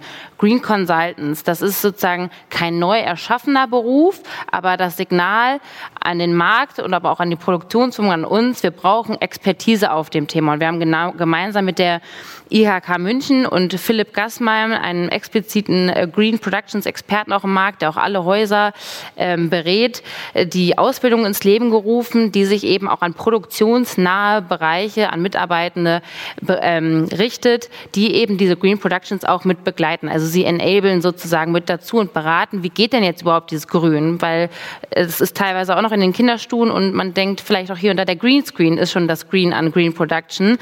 Ähm, da ist der Green Consultant äh, die Stellschraube, die äh, aufschlaut und mit begleitet. Abschlussbericht. Also wir halten wirklich fest, es ist nicht nur ein Rausschießen von den Mindeststandards und ähm, dann schaut mal, was da geht, sondern wir halten wirklich fest, reporten und gucken, was geht von diesen Kriterien, was wird wirklich erfüllt und was geht aber auch noch nicht. Und das ist nicht irgendwie der mangelnde Willen, der vielleicht auch mal hier und da ähm, das Scheitern verursacht, sondern auch schlichtweg manchmal Infrastruktur. Also wie weit ist auch der Produktionsstandort Deutschland, wenn es um nachhaltige Alternativen geht? Und der CO2-Rechner, also wirklich, dass wir am Ende eine Tonnenangabe am, äh, in der Bilanz stehen haben. Was kam denn dabei raus? Sind natürlich immer alles Sekundärdaten, aber dass man überhaupt einen Annäherungswert hat. Äh, was kommt denn dabei raus? In einer konventionellen Produktion und was kommt denn dabei raus nach dem Anlegen von Mindeststandards in der grünen Variante? Also, dass wir auch auf Datenbasis schlauer werden und gucken, was sind die entscheidenden Hebel und wir unterscheiden sich vor allem auch Produktion. Also eine Showproduktion ist natürlich eine ganz andere Anforderung ähm, nochmal als eine fiktionale oder als ein kleinerer Newsdreh etc. Also, dass man auch da auf Datenbasis weiß, was geht, was geht nicht und wo können wir wirklich am stärksten CO2 einsparen. Um das jetzt noch einmal ganz konkret ähm, aufzuzeigen, wir haben beispielsweise letztes Jahr ähm, den äh, jährlichen RTL-Spendenmarathon als Green Production umgesetzt. Und das ist eigentlich nochmal ein ganz schönes Beispiel, da kommt eigentlich alles zusammen. Also ein Inhalt, der sich natürlich mit diesem CR-Gedanken zentral äh, beschäftigt und gleichzeitig dahinter eben auch die Produktionsweise maximal grün umzusetzen. Das sind dann, also diese, diese Mindeststandards richten sich ja immer einer kompletten Produktionskette entlang und das sieht man dann eben auch hier. Also es ist eigentlich sehr naheliegend immer, was da die Stellschrauben sind. An allen Produktionsstandorten lief Ökostrom, ähm, der Shuttle-Service für die Promis und Stars äh, wurde mit einer E-Flotte ähm, bereitgestellt, äh, wo irgendwo möglich, also alles unter fünf Stunden inlands per Zug ähm, ist die Maßgabe, wurde gemacht. Bei den, beim Catering wurden natürlich auf nachhaltige Alternativen gerichtet und bei Bühnenbild, Requisite etc. auch. Und ein Case, und das ist von dem vorherigen Punkt, wie weit ist eigentlich der Produktionsstandort Deutschland, ist zum Beispiel auch Hotels. Haben Hotels auch Umweltprogramme? Und da hatten wir dem Case zum Beispiel auch, und da merkt man auch, wie der Markt sich gegenseitig bedingt und weiterentwickelt. Äh, das Hotel, mit dem wir da sowieso schon immer ähm, rund um den RTL-Spendenmarathon äh, ähm, ein Barter-Deal haben, hatte noch kein Umweltprogramm. Und wir haben ihm gesagt, das ist Bedingung für diese Produktion. Also Marktmacht sozusagen auch im positiven Sinne pushen. Und dieses Hotel hat dafür gesorgt, dass es eben auch auf ein Umweltprogramm umgemünzt wurde. Ergo, unsere Beziehung konnte dahingehend bestehen bleiben.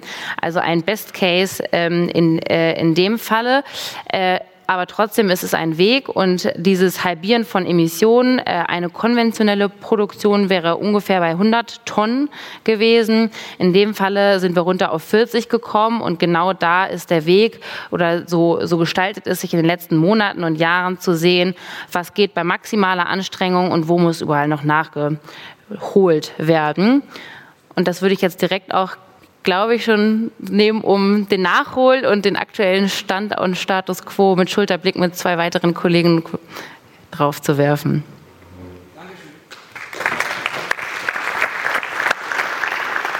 Danke für die Einblicke aus der Welt des äh, privaten Rundfunks von RTL. Wir haben auch einen Kollegen vom öffentlich-rechtlichen Rundfunk bei uns gleich und jemand von der Produktionsfirma. Ich darf die beiden gleich begrüßen. Zu uns kommt Michael Becker, Leitung der Abteilung Szenische Herstellung, Auftragsproduktionen und Nachhaltigkeit beim Südwestrundfunk. Hallo und herzlich willkommen. Der SWR, und da hat Michael Becker den weiten Weg aus Süddeutschland auch zu uns gewagt, ist nämlich einer der Vorreiter im Bereich der Green Productions innerhalb der ARD. Und da können wir sicher spannende Einblicke erfahren. Und äh, mein dritter Gast ist Jochen Siegle, Managing Partner von Momenti Film, einer Filmproduktionsfirma, auch aus Baden-Württemberg. Herzlich willkommen. So, bitte nehmt einfach Platz. Ich begebe mich hier mal an die Seite und genau die Dame in die Mitte, dann haben wir doch eine schöne Aufteilung.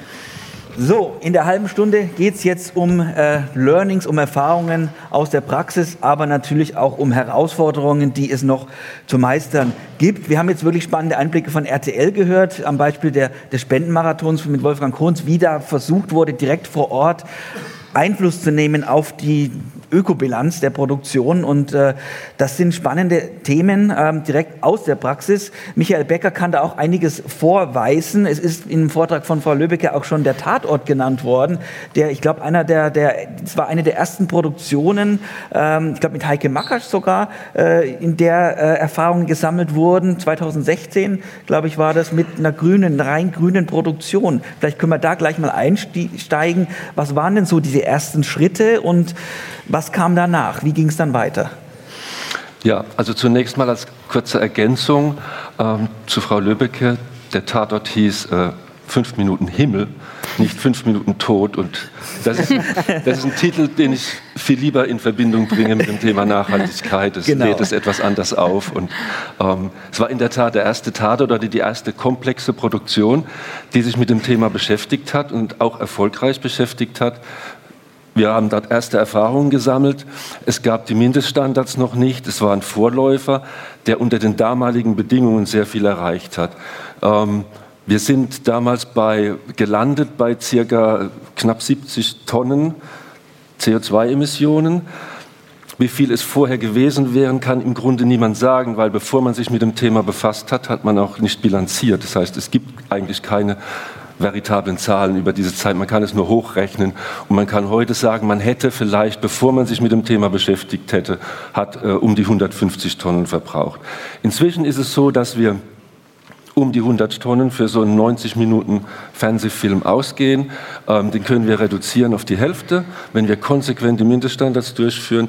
Wir haben dabei ein paar Schwierigkeiten oder es gibt Grenzen dabei, da werden wir sicher noch darauf zu sprechen kommen. Die Erfahrung habt ihr gemacht, die machen wir gemeinsam. Ähm, ich möchte ganz kurz auf, auf die Vorläufer der Mindeststandards eingehen. Wir haben in dem Arbeitskreis, der ja schon vorgestellt wurde, haben wir die Initiative 100 grüne Produktionen. Diese 100 grünen Produktionen waren vornehmlich Fiction, szenische Produktionen. Es war ein wenig Unterhaltung dabei. Es war eine freiwillige Basis. Es haben sich Firmen zusammengefunden, Sender zusammengefunden, die auf Basis von bestimmten Kriterien, die dann in die Mindeststandards eingeflossen sind, 100 Produktionen durchzuführen. Wir haben das begleiten lassen wissenschaftlich vom Öko-Institut. Und inzwischen, es hat ein bisschen gedauert, Corona ähm, mag ein Grund oder war ein Grund dafür, dass es etwas gedauert hat mit der Auswertung. Die liegt inzwischen vor und ähm, das Ergebnis ist jetzt nicht so sehr überraschend für die, die sich schon länger mit beschäftigen, aber es war doch zumindest ein sehr deutliches Ergebnis, nämlich die Kriterien Mobilität und Energie und insbesondere Reise und Transport sind eigentlich die großen Treiber, die wir, die wir uns anschauen müssen, wo wir Maßnahmen finden müssen und wo wir auch mit anderen Branchen und mit anderen Wirtschaftszweigen zusammenarbeiten müssen, von denen wir abhängig sind und gucken müssen, dass wir da vorankommen. Also äh, Mobilität, Reise und als nächstes war dann Energie das nächste Thema. Da werden wir auch noch bestimmt darauf zu sprechen kommen, auf, auf die Hürden und auch die Möglichkeiten, die es gibt. Und die anderen Dinge, die sind dann nicht vernachlässigbar, aber sie sind vielleicht in einem zweiten Schritt notwendig. Und so haben wir so versucht, über diese wissenschaftliche Arbeit herauszufinden, wo wir unseren Fokus im Moment mal drauf legen sollten. Ich denke, das sind ganz interessante Einblicke, wo die Einsparpotenziale vor allem die größten liegen und sicher auch Ansatzpunkte für diejenigen, für die das noch ein neues Thema ist, die dann gleich von den Erfahrungen lernen können. Da müssen wir wirklich drauf schauen, wenn wir die Ökobilanz verbessern wollen. Ähm, jemand, der auch aus der Praxis kommt, ist Jochen Siegle. Ihr macht auch vor allem institutionelle Auftragsproduktionen. Wie sind denn so eure Erfahrungen mit der Green Production? Ist das ganz ähnlich wie bei den Kollegen, Kolleginnen? Also erstmal danke, dass ich mit äh, RTL und dem SWR mit auf der Bühne äh, sitzen darf, weil ich bin ein Sechs-Mann, ein Sechs-Mann-Betrieb. Ich habe mal beim SWR angefangen als Journalist auch. Äh, mit dem öffentlich-rechtlichen Rundfunk hatte ich äh, viel zu tun. Ähm, die Produktionsfirma, die auch diese Produktion hier macht, äh, ist unsere und daher kennen wir die deutsche TV-Plattform ganz toll. Und ich sagte gestern spaßeshalber zu André, ähm, das ist auch nachhaltig, weil wir als Produktionsfirma auch schon da sind und ich habe auch tatsächlich was zu erzählen zum Thema Green Production. Da schließt sich der Kreis. Wir haben, genau, wir haben, wir haben, wir haben relativ viele Kunden so im Bereich Imagefilm, Dokufilm, weiß jeder, äh, so in der Werbung soll ähm, möglichst die Werbung nach Dokumentarfilmen so aussehen. Aus der, aus der Ecke kommen wir. Wir sind dabei mit verschiedenen anderen Produzenten, die im Bereich äh, Greenfilm und Nachhaltigkeit ähm, äh, Filme drehen, auch in der ARD zum Beispiel. Letzte Woche lief die Recycling-Lüge von Carsten Stormer, hat der eine oder andere äh, gesehen, hat einen ARD-Preis gewonnen. Also mit dieser Gruppe von Leuten sind wir im Moment dabei, was umzusetzen. Da würde ich gern auch noch nachher drüber sprechen. Wie gesagt, ähm, in den Imagefilmproduktionen oder in der Werbefilmproduktion spielt Nachhaltigkeit nicht nur ein Thema äh, für die Öffentlichkeit, sondern einfach auch ein Recruiting- oder Impact-Thema, wie das heute so neudeutsch mhm. und so heißt. Brauche ich auch nicht, auch nicht groß drüber reden. Ähm, das ist auf jeden Fall sehr, sehr angesagt. Ähm, auch möchten wir uns als Betrieb äh, zertifizieren lassen. Green Consultant, ich mache mit dem NDR-Kollegen, wo ist er, Steffen? Wo ist er? NDR-Kollege, voilà, wir machen im August zusammen den Green Consultant, um auch da ähm, den Kunden gegenüber zu zeigen, was so, was so passiert. Interessant fand ich auch, wir haben relativ viele Kunden im, im, ähm, im, aus dem Mitgliedsstand der äh, deutschen TV-Plattform. Und ich bin eigentlich interessiert, dass kein Hardwarehersteller da ist aus der TV-Branche, weil da ja auch ein bisschen was passiert, aber ich freue mich auf den Austausch. Doch, wir, wir haben auch Hardwarehersteller, das Panasonic zum Beispiel. Also es ist schon eine relativ breite äh, Aufstellung des Publikums hier und das ist auch gut so, äh, denn in allen diesen Bereichen spielt ja die Nachhaltigkeit eine zunehmende ähm, Rolle. Jetzt habe ich im, im Kopf ist mir geblieben äh, von Michael Becker, dass vor allem der Bereich ähm, der, der, Transport, der Transport, Hotel, äh, die, die Zubringung des, äh, der Leute am Set ein wichtiger Bereich ist, aber auch eben äh, die Energie. Ähm, ist es bei RTL, sind es auch so die zwei großen Stellschrauben im Bereich Nachhaltigkeit, die in eurer Erfahrungswelt diejenigen sind, die das dann ausmachen? Ja, also wir produzieren ja alle sehr ähnlich mit dem äh, gleichen Ziel dahinter und genau die Themen. Also zum Beispiel beim Spendenmarathon haben wir auch gesehen, äh, wie gerade eben auch schon gesagt, Energie, Transport, Reisen, das sind die Themen, die vor allem hochtreiben. Und gleichzeitig sehen wir, wenn es dann wirklich mal die Infrastruktur gut ausgestattet ist, zum Beispiel, also jetzt haben wir kürzlich die Landtagswahl NRW auch als Green Production die Berichterstattung umgesetzt und da war alles sozusagen vorhanden. Also eine E-Ladeinfrastruktur, Ökostrom etc und wir konnten zum Beispiel da 85 Prozent einsparen. Das ist sozusagen immer so das Maximum, der Best Case und man sieht eben, was dann da doch geht und wie viel Spaß es auch allen äh, machen kann, wenn äh, da nicht tausend Hürden im Weg liegen, aber gleichzeitig, also das sind die Hauptemissionshebel, nicht nur bei Produktion, auch bei uns in Richtung Mitarbeitende. Wenn wir unser Klimaziel angucken, haben wir auch natürlich unsere Standort, unsere Mitarbeitenden, Pendelemissionen etc. und das Produkt dahinter und da sehen wir gleiche Ausschläge auch. Mhm. Also interessant zu wissen, dass da doch gleiche Erfahrungen gemacht werden. Auch das sollten wir mitnehmen, denke ich, wenn wir uns den Bereich der Produktion anschauen. Jetzt habe ich noch ein Schlagwort gesehen im Vortrag eben, das ist das Green Storytelling. Mhm. Ähm, da kann ich mir jetzt weniger darunter vorstellen. Was ist denn damit konkret gemeint? Also zum Beispiel, ähm, also wirklich, welche Inhalte haben auch das Thema Nachhaltigkeit inne? Und das kann wirklich auch auf kreativste und unterschiedlichste Art und Weise passieren, im fiktionalen wie im non-fiktionalen. Wir haben, ähm, und das haben auch die, ähm, die öffentlich-rechtlichen, ähm, die ARD hatte kürzlich auch eine Themenwoche, ProSieben Sat1 hat auch ihre Green Seven Week. Ähm, wir haben auch seit 2019 die sogenannte Nachhaltigkeitswoche, wo eben auch Sendeanstalten, also wo man sieht, dieser Versuch der sehr zugespitzten Erzählung auch, also alles mal begleitet von einer großen Werbekampagne, um wirklich maximale Awareness, war vorhin ja auch Thema, draufzusetzen mit starken Testimonials und dann jeder Sender, jede Plattform nochmal in ihrem eigenen Duktus entsprechend Zielgruppe. Also äh, wie erzählt ähm, RTL es zum Beispiel 2019 mit einem Jenke-Experiment zum Thema mhm. Plastik. Mit den RTL News und Magazin sehr verbraucherorientiert, serviceorientiert auf Augenhöhe. So was sind die Energiespartipps und PS, das ist auch nachhaltig. Also sehr unterschiedlich. Jede Marke, jede Gattung auf ihre Art und Weise ähm, transportiert das eben und wir gucken uns das immer auch begleitend und danach mit einer Marktforschung auch an, weil das interessiert uns natürlich auch, was kommt denn davon an und was bleibt davon auch hängen. Und wir gucken uns einmal Wahrnehmung, ähm, dann am Ende aber auch Bewertung im Sinne von, habe ich was mitgenommen, bin ich bereit, etwas zu ändern. Und letztes Jahr in der Nachhaltigkeitswoche hatten wir zum Beispiel das Ergebnis, laut Forsa haben wir jeden vierten Deutschen erreicht und von den Erreichten sagen 80 Prozent dann auch, ich habe was für mich mitgenommen, ich habe in dem Falle war es das Thema Schwerpunktthema Wasser, ich habe den äh, Zusammenhang von Wasser und Klima verstanden, verstanden und weiß, was für mich auf Individualebene das bedeutet. Also sehr unterschiedlich erzählt, aber immer auch mit dem Ziel, was können wir daher erreichen, dass die Bevölkerung darauf was auch was mitnimmt. Mhm. Also nicht nur grün produzieren, sondern auch grüne Inhalte zu transportieren. Mhm. Ähm, Michael Becker, kann ich mir das so vorstellen, dass im Tatort dann keine To-Go-Kaffeebecher mehr vorkommen? Genau, das ist, das ist jetzt nochmal die zweite Facette von dem Thema Green Storytelling. Also wir haben jetzt gehört, dass man das Thema einfach inhaltlich aufbereitet und, und äh, Sendungen macht mhm. zum Thema Nachhaltigkeit. Wir beschäftigen uns jetzt bei, gerade in der Fiction eben noch mit einer anderen Facette, nämlich wie stellen wir das dar? Also ähm, Beispiel der fahrradfahrende Kommissar. Mhm. Oder, ähm, das muss, gab schon muss, länger, 80er Jahre. Ne, gab schon ganz ne? früh bei Palü. ne? ähm, damals hat es wahrscheinlich eine andere Facette gehabt, aber ne, man muss drüber nachdenken. Ähm, müssen, die das, müssen die während der Autofahrt einen Fall behandeln oder können sie das vielleicht auch beim Spaziergang machen oder in der Bahn?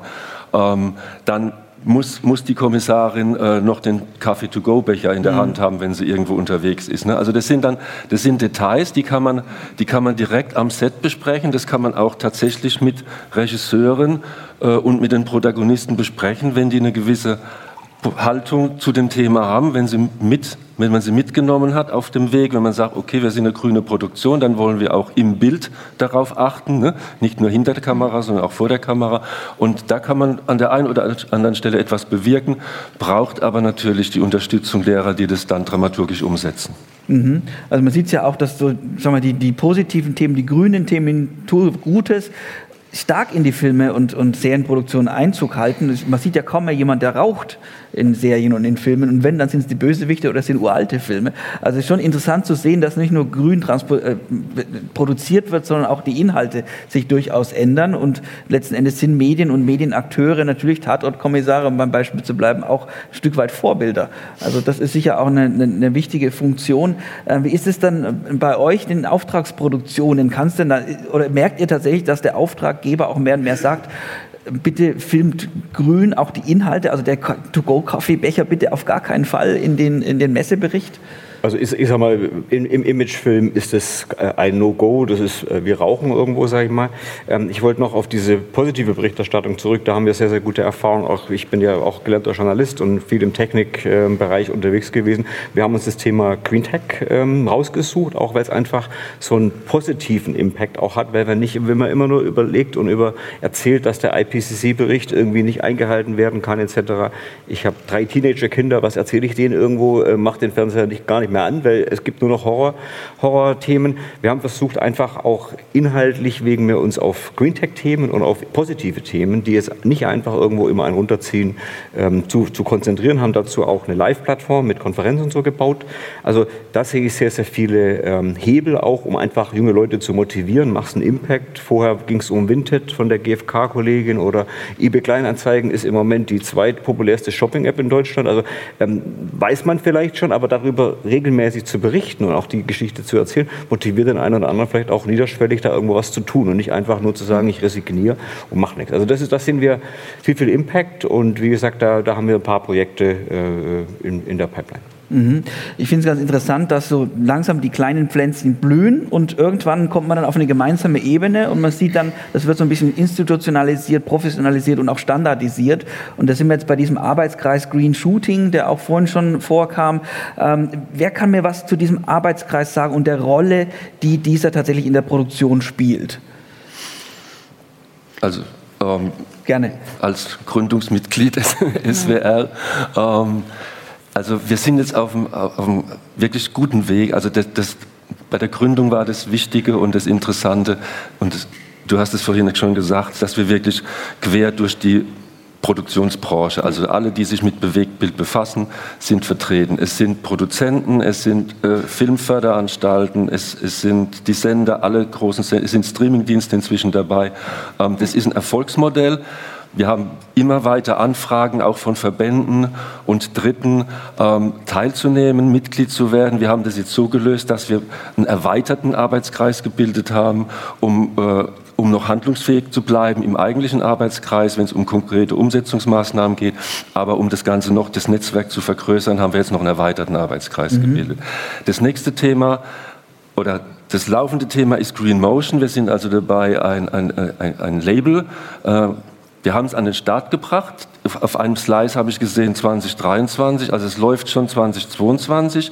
2023 ist wahrscheinlich deswegen gekommen, weil jetzt was ganz Besonderes noch passiert, nämlich wir treten in Verhandlungen mit der BKM, mit Claudia Roth und, und ihren Leuten darüber, dass wir das zusammenführen ähm, mit, mit einer Initiative, die, die seitens der, der Kulturförderung gestartet wurde und wollen dann 23 im unseren, nenne ich es mal, also die von uns mhm. entwickelten Mindestkriterien für ökologisches Produzieren ähm, zusammenbringen mit den Vorstellungen, die das, die das BKM hat.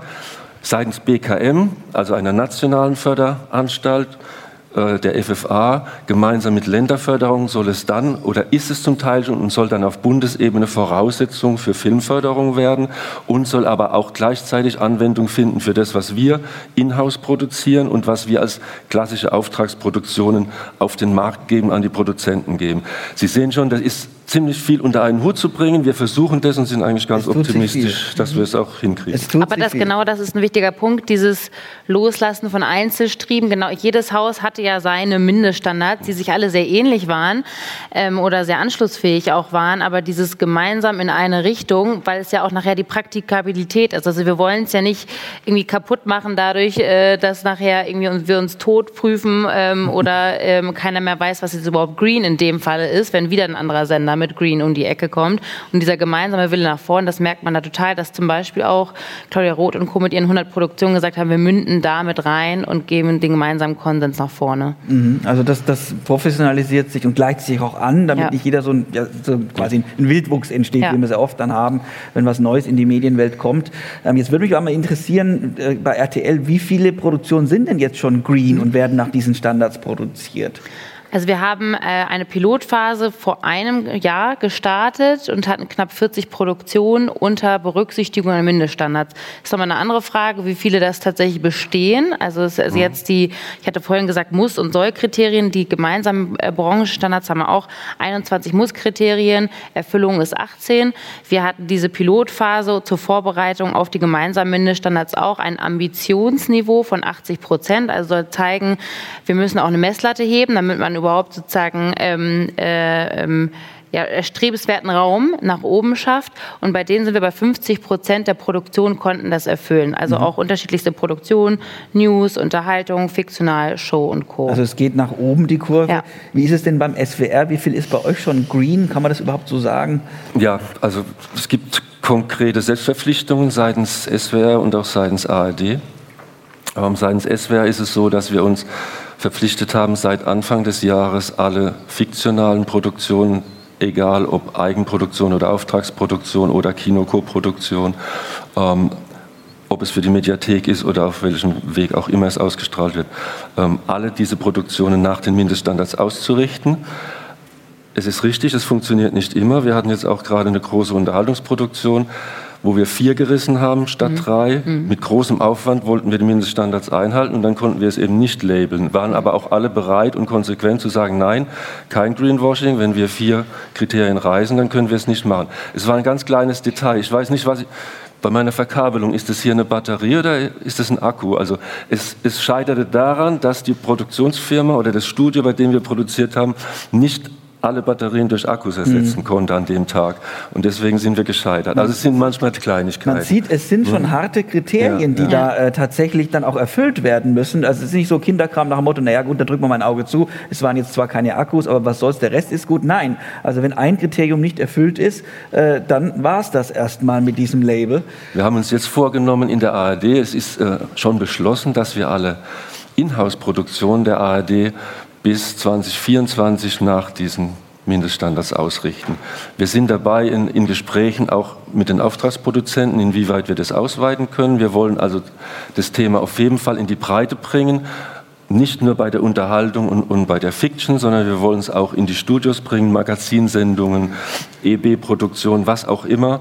Ähm, sehr breit aufstellen. Das ist ein ehrgeiziges Ziel bis 24. Die ARD hat viele tausend Produktionen bis dahin zu bewältigen.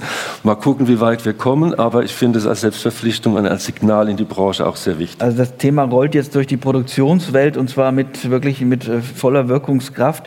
Äh, was ich interessant fand in diesen Mindeststandards, die ich mir natürlich angeschaut habe, dass da ein Green Consultant tatsächlich vorgeschrieben ist. Der muss also auch da sein, äh, sozusagen als Ansprechpartner, als derjenige, der die Fäden in der Hand hält, aber auch Verantwortung trägt. Das haben wir eben gehört. Äh, Jochen, du bereitest dich darauf vor, auf dieses, äh, diese Rolle des Green Consultants. Ähm, wie wird man denn ein Green Consultant und, und was genau muss der für Kriterien erfüllen? Was macht der denn dann? Da fragst du jetzt leider den, den Falschen. Ich habe mich, wie gesagt, angemeldet ähm, mit dem Kollegen. Ähm, ich könnte dir in vier Wochen, am 1. August geht's los, äh, könnte ich dir genau. Ich dachte, du hast dich schon eingearbeitet. Ihr habt diesen, ihr habt diesen äh, Kurs belegt. Ja, mitentwickelt, ja. ja. mitentwickelt. Also dann weißt du wahrscheinlich definitiv besser Bescheid, Michael. Ja klar, also ähm, zunächst mal ist es so, dass wir äh, neben der IHK München hat, äh, bietet es noch die Hochschule für Medien in, in, in Stuttgart an. Das ist auch die Institution, bei der ihr dann äh, diese Fortbildung macht. Und wir haben jetzt ähm, bei der Medienakademie in Nürnberg, ARD, ZDF Medienakademie, mhm. laufen inzwischen auch Kurse in abgespeckter Form.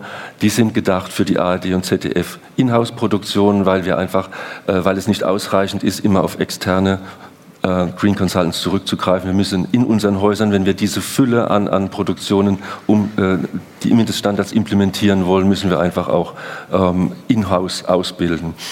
Was passiert innerhalb? Wir haben eine Corinna, wir haben uns vorhin darüber unterhalten.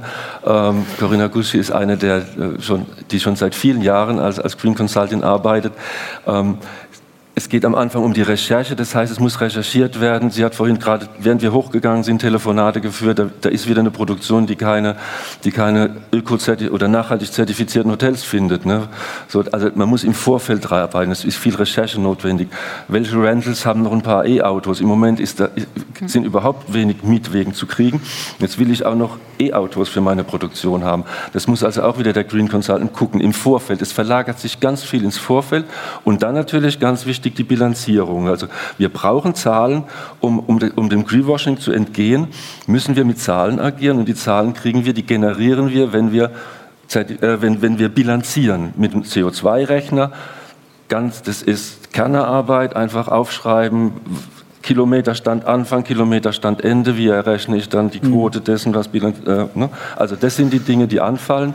Und am Schluss noch ein Bericht, das muss dokumentiert werden. Auch da wieder wollen wir Greenwashing entgegnen und wollen auch auskunftsfähig sein für die Zukunft, unter anderem eben für, all, äh, für unsere Berichte, die Nachhaltigkeitsberichte in den Firmen und Betrieben, die wir machen müssen. Das muss alles natürlich ordentlich auch eben zu Papier gebracht werden. Hoffentlich ist es dann auch gar kein Papier und benutzt äh, Druckerpatronen, sondern wird elektronisch gemacht. Aber das sind so die die Details, was, denke ich mal, auch ein Umdenken in den Köpfen ganz schön beschreibt. Wir müssen wegkommen von diesem Althergebrachten. Und äh, finde ich auch toll, dass wir hier kein gedrucktes Programmheft haben. Auch die Deutsche TV-Plattform arbeitet damit. Wir haben alles über einen QR-Code, den man auf dem Handy dann ähm, einscannen kann und dann sieht man das Programm. Und das Schöne ist, das ist dann auch super top aktuell, weil wenn was gedruckt ist, ist es meistens Tag, am Tag des Drucks ja auch schon veraltet. Wir kennen das noch alle von früher. Jetzt sind wir bei den Herausforderungen. Ganz zum Schluss eine kurze Frage an Marie-Fee Taube. Wie ist es denn bei RTL? Was waren denn die größten Herausforderungen bei euren allerersten Green Productions und was habt ihr daraus gelernt? Also ich glaube, die Herausforderungen sind immer noch die gleichen. Also, also das Stichwort Infrastruktur ist es tatsächlich vielerorts. Äh, Michael hat es gerade eben schon gesagt, zum Beispiel E-Flotten. Also ne, da war das große Feedback erstmal sowieso Downsizing nach und während äh, Corona und da überhaupt Verfügbarkeiten abzurufen. Und ich glaube sozusagen, wenn man es eher aufs Kulturelle münzt, wir haben hier vorhin auch drei unterschiedliche Typen gesehen, wie zugänglich sind die für nachhaltig und wie äh, bereit sind die auch für nachhaltig. Und genau solche Typen Typen findest du eigentlich auch in jedem Unternehmen wieder. Also wer sind die Early Adopter mhm. und hängen sich total mit rein, sind meistens auch da die Green Consultants und Co., also die wirklich sehr nah an dem Projekt mit dran arbeiten und wen kriegst du trotzdem mit? Und ich glaube, das ist so eine Herausforderung, die wird uns auch äh, nicht morgen in Ruhe lassen, dass man das ganze Unternehmen dahin bekommt und dass man nicht sagt, Nachhaltigkeit gehört irgendwie den grünen Revoluzern äh, und das ist eine Minderheit im Unternehmen, das, sondern dass es ein gemeinsames Mindset wird. Ne? Und genau. dass, dass von vornherein auch klar ist, was ist eine Green Production, weil ganz vieles frühzeitige Planung auf dem Thema und dass alle sozusagen frühzeitig mit an Bord sind und das auch als gemeinsames To-Do empfinden genau. und nicht, das macht irgendwie eine kleine grüne Schießscharte in der Ecke und wir haben damit nichts zu tun. Also die Green Production fängt in den Köpfen an und ich ja. mal wichtig ist auch wirklich alle mitzunehmen, alle dafür zu begeistern, dann ziehen alle an einem Strang und denken auch mit und denken auch ein Stück weit voraus und dann kriegt man auch im besten Fall das Zertifikat, das wir dann wollen. Ähm, was waren, Jochen, bei euch die Herausforderungen in dem Bereich? Also Zertifikate würde ich jetzt bei uns nicht mal unbedingt als relevant bezeichnen. Ich glaube, äh, wichtig ist bei uns intern auch irgendwie Leute zu motivieren. Wir mhm. bilden aus an der HDM, wir bilden aus an der Duan Hochschule Baden-Württemberg. Gabriel äh, ist, ist, ist, ist dabei heute. Ähm, also ich glaube, es ist auch ganz, ganz wichtig in der Branche, die jungen Leute irgendwie mit abzuholen. Ich habe jetzt vorher über meine Kinder gesprochen, aber wir haben auch Mitarbeiter, die wir motivieren wollen, bei uns zu sein. Und da ist es super wichtig, was es am Dreh zu essen gibt. Ja? Mhm. Also äh, da ist Fleisch, also ist das allerletzte, was du da servieren kannst. Mhm. Und da ist ein Umdenken, da muss ich die Leute motivieren. Und bei uns wird auch ganz, äh, gerade ging es um Batterien zum Beispiel, bei Michael, äh, da gab es bei uns schon richtig Krach, weil wir halt dann nicht genug Akkus dabei hatten und halt konventionelle Batterien mhm. Äh, einsetzen mussten. Also tatsächlich ist ein Thema. Ähm, grundsätzlich äh, sind wir ja eher, ich sag mal, unser Impact ist als so kleines Unternehmen natürlich auch nicht ganz so groß, wenn wir einsparen. Klar, wir haben umgestellt, HMIs haben wir äh, verbannt und, und äh, arbeiten jetzt mit LED. Wir haben uns gestern darüber unterhalten, technisch nicht immer ganz so einfach. Wenn es draußen regnet und schneit, kannst du mit einer HMI, mit einer Ari halt was tun und mit einer LED wird's, wird es schwierig. Ja, also da, da, da muss man sich absolut bewegen und wie gesagt, wir haben da Lust drauf und ich glaube auch nach den Themen, ich habe ja einige Media Innovations äh, Plattformen mitgemacht. Ich glaube, das ist die wichtigste, die wir jemals machen werden und ich glaube, das Thema wird uns lange noch beschäftigen. Ich erinnere mich an 4K, UHD und Entertainment im Auto und so. Alles tolle Themen, aber ich glaube, äh, also so im, im, im, Überbegriff ist das hier irgendwie das wichtigste Ding, mit dem wir uns beschäftigen. Man muss auch dazu ja. sagen, es gibt ja jetzt verschiedene Konferenzen, auf denen das eine Rolle gespielt hat, aber immer nur ein Teilbereich. Und das ist jetzt die erste Konferenz, die sich wirklich voll und ganz dem Thema äh, der, äh, der, der Nachhaltigkeit verschreibt in der Medienbranche und wie sich Nachhaltigkeit auch verbessern lässt. Also da ist die Deutsche TV-Plattform auch wirklich Vorreiter, muss man ihr auch zugute halten. Ähm, ich bedanke mich für die offenen Worte und für die Einblicke. Ich habe noch eine Gelegenheit, das Publikum zu befragen. Wir haben auch ein Mikrofon, das wir gerne in die Runde geben können. Hat jemand von Ihnen, von euch eine Frage an unsere Panel-Teilnehmer, die aus der Welt der Praxis kommen? Dann wäre jetzt die Gelegenheit. Hier hinten und ganz hinten auch noch. Und drei haben wir jetzt. Fangen wir hier mal an, genau. Kurze Vorstellung hier des Namens und des Unternehmens, damit wir alle wissen, aus welcher Ecke sie kommen. Hallo. Ja. Funktioniert. Arndt Paulsen von Dolby. Ähm, ich habe eine Frage zu der Ökonomie, die Frau Professor Lübbecke angesprochen hat, Frau Taube.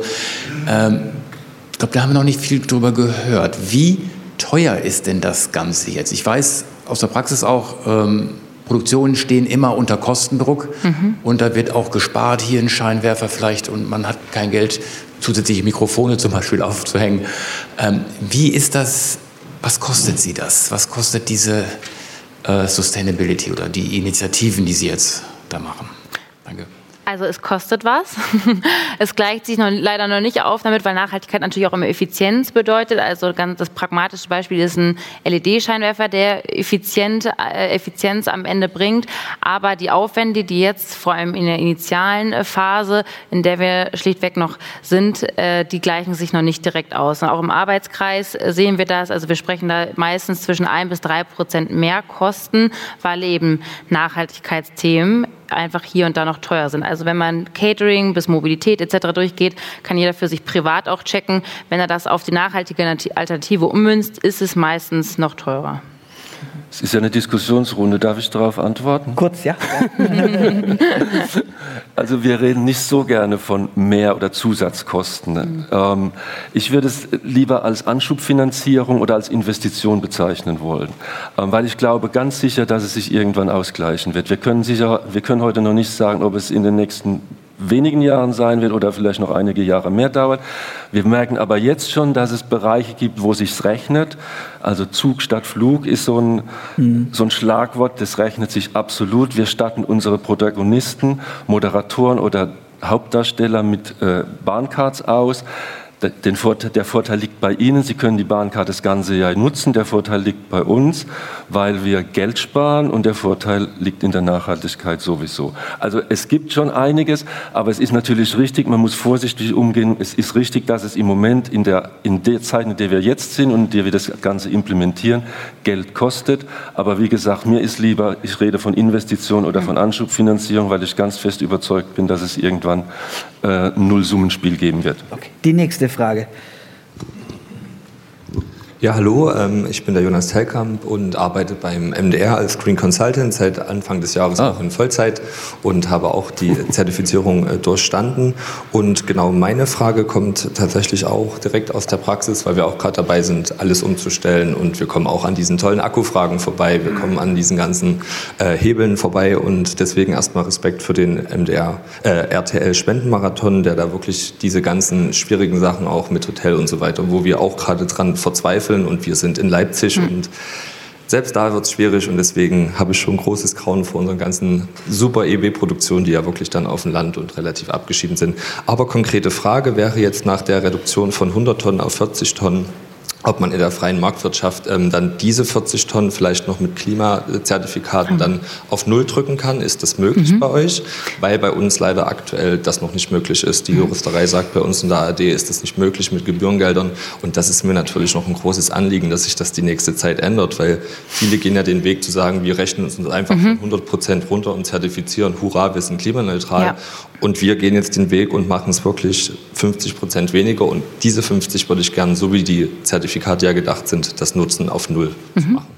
Also der Spendenmarathon war tatsächlich klimaneutral, also die unvermeidbaren, also ähm, Klimaneutralität hatten wir vorhin auch, ähm, hat immer den Anspruch, ähm, jedenfalls auch bei uns, es muss maximale Reduktion vorhanden gewesen sein. Das heißt, wir halten uns auch noch mit Neutralisierung, also mit der Netto Null am Ende zurück, damit nicht der Anschein entsteht, man kann einfach alles mit Zertifikateinkauf auf Null setzen, sondern es muss immer ein vorgewiesener Reduktionsaufwand da gewesen sein. Deswegen beim RTL Spendenmarathon haben wir dann die verbleibenden verbleibenden 40 Tonnen kompensiert, was es nachher am Ende klimaneutral gemacht hat. Und wir haben da auch das gemeinsam im Bertelsmann verbunden, gemeinsames Klimaschutzprojekt in Brasilien zur Aufforstung, was eben auch einen ganzheitlichen Anspruch hat, was dann zentral auch bei uns ähm, sozusagen alle Projekte, die Reduktion vorweisen können, mit ausreichender Ambition werden darüber neutralisiert.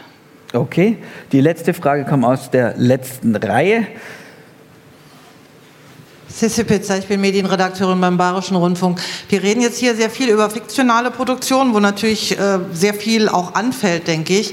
Aber mich würde sehr stark interessieren, wie sieht es eigentlich im Infobereich aus? Also bei uns in der ARD, klar, macht es ja einen riesengroßen Part auch aus unseres Programmangebots, hm. aber auch bei RTL. Sie haben NTV hier im Haus. Also würde mich einfach interessieren, ist es dort schwieriger äh, überhaupt anzusetzen? Sind da andere Bereiche betroffen? Mhm. Äh, wie sieht es denn in dem Bereich äh, Informationsproduktion, Nachrichten, aber auch Magazin und ähnliches mhm. aus? Danke. Also viele zum Beispiel von Inhouse-News-Produktionen laufen ja bei uns intern. Dadurch, dass wir zum Beispiel schon auf Ökostrom laufen, ist das sozusagen ein Riesenhebel, den wir auf dem Thema schon haben. Aber nichtsdestotrotz gibt es ja auch sehr unterschiedliche News-Formate und ähm, vor allem so die spontan sozusagen, ich habe eine Notlage und kehre raus. Da ist zum Beispiel das Thema E-Auto ein totales Thema, wo die Journalistinnen berechtigterweise sagen, wir brauchen Verlässlichkeit, wir müssen losziehen. Ne? Also es, das gibt nie die pauschale, es klappt, es klappt nicht Antwort, sondern es kommt immer auf den Einzelfall drauf an. Bei sowas wie der ähm, NRW-Landtagswahl haben wir gesehen, die Infrastruktur war da, es hat wunderbar geklappt. Und unser kleines grünes Speedboat sozusagen, da sind wir aber auch wieder bei den engageden, ambitionierten grünen Vorreiter des Hauses, unser Klima-Update, ähm, ähm, ein äh, wirklich originäres Format, was wir nur zur Klimaberichterstattung ins Leben gerufen haben. Und das wird jedes Mal als klimaneutrale Produktion, also immer erst komplette Erfüllung der Mindeststandards und dann am Ende Neutralisierung auch. Und die sind aber wirklich, das ist ein Team, ein kleines Team, was jetzt eingespielt ist aufeinander und die erfüllen es jedes Mal par excellence, aber weil die eben auch so advanced äh, schon sind in der Recherche und Co. und setzen das jedes Mal gut um. Aber das ist bei Vibe noch nicht der Standard. Es geht jetzt um das zweite wichtige Thema in unserem Kongress, nämlich die Nachhaltigkeit bei der Content Distribution. Eben haben wir was gehört über die Produktion. Jetzt gehen wir den Schritt weiter. Die Distribution an die Zielgruppen, an die Verbraucherinnen und Verbraucher. Und da wollen wir erstmal ein paar technisch-theoretische Grundlagen legen. Ähm, es ist natürlich zu einfach, gesagt, Broadcast ist gut und Streaming ist schlecht. Das eine verbraucht viel Energie, das andere ganz wenig kann man so pauschal sicher nicht sagen. Das muss man differenziert anschauen. Und in allen Bereichen gibt es Optimierungspotenzial, natürlich vor allem auch beim Streaming. Da sind wir noch nicht ganz so weit. Aber beim Streaming sollten wir ein großes Auge drauf werfen, denn Streaming ist ja der Wachstumsbereich in unserer Branche.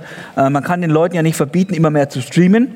Und Streaming wächst auch mit der Zahl der Streaming-Anbieter, der Streaming-Angebote und natürlich auch in der Nutzungsphase. Das Fraunhofer Fokus Institut hier in Berlin hat zusammen mit Telabs von der Deutschen Telekom einige interessante Studienergebnisse im Vergleich zur Energieeffizienz der TV-Infrastrukturen ermittelt. Und äh, da gibt es kaum noch Studien und Forschungen in dem Bereich, aber es gibt tatsächlich erste Erkenntnisse. Also wir sind mit die Ersten, die jetzt davon erfahren. Und ähm, Klar, als Grundlage, wir haben die Klassiker im äh, Multicast-Bereich, Kabel, Satellit, DVB-T, IPTV. Also immer wenn es um One-to-Many geht, sind wir beim Broadcast. Und wenn es um One-to-One geht, sind wir beim Streaming, auch bekannt natürlich als äh, OTT. Und ähm, in diesem Bereich, ich habe es eben erwähnt, wird natürlich das Angebot und auch die Nutzungszeit weiter steigen.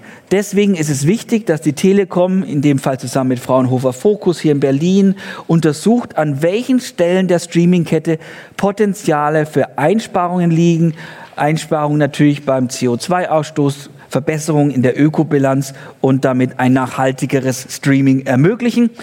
Ich darf auf die Bühne bitten Peter Bokezeba von T-Labs der Deutschen Telekom und er wird uns die Studienergebnisse präsentieren. Dankeschön, Peter, und Applaus für dich. Ja, einen herzlichen guten Tag nach dem äh, sehr intensiven Mittagessen und bei dem wunderschönen Wetter am historischen Ort, da kommt ja alles zusammen. Mehr braucht man eigentlich nicht. Ich, ich, ich wollte vielleicht noch erwähnen, dass ich hier das als sehr historisch empfinde, weil ich bin halt äh, auf der anderen Seite der Mauer aufgewachsen, also sprich in der DDR. Und ich habe das Gebäude auch gesehen, äh, aber schon in den 70ern als kleiner Junge. Und das ist schon äh, beeindruckend, äh, wie gut das hier wieder hergestellt worden ist und vor allem, dass man das auch mal von innen sehen konnte, weil wir durften das nur bei, von dem weiten Zaun aus betrachten. Ne? Genauso wie wir von dem weiten Zaun dann weitergelaufen sind, den Kilometer, und dann so hinterm Brandenburger Tor mal geguckt haben, was dann überhaupt auf der anderen Seite ist. Ne? Das wusste man ja nicht. Ne?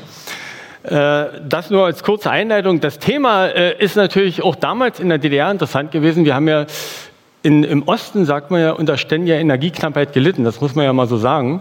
Also ich kenne noch die Zeiten, wo der Strom äh, abgeschalten worden ist, wirklich äh, flächenweise am Wochenende, weil man halt zu wenig erzeugt hat. Und wir sind ja jetzt wieder in so einer interessanten Zeit, wo es ja eigentlich auch um jede, sage ich mal, Gigawattstunde Stromverbrauch geht. Und deswegen dieses Thema effizientes Videostreaming, welches wir uns zusammen in einem gemeinsamen Projekt mit dem Fraunhofer Kollegen angeschaut haben, ähm, da ist eine Menge Statistik dabei. Das äh, als, als zweiten Punkt nach einer kurzen Einleitung, was wir überhaupt untersucht haben. Dann haben wir echt auch mal gemessen, um mal so ein Gefühl zu bekommen, was denn die Statistiken äh, uns sagen. Und dann am Ende ein paar Schlussfolgerungen, wo wir sehen, dass äh, Energie, äh, also es sinnvoll ist, dorthin zu gucken, um Hebel zu finden, um Energie zu sparen.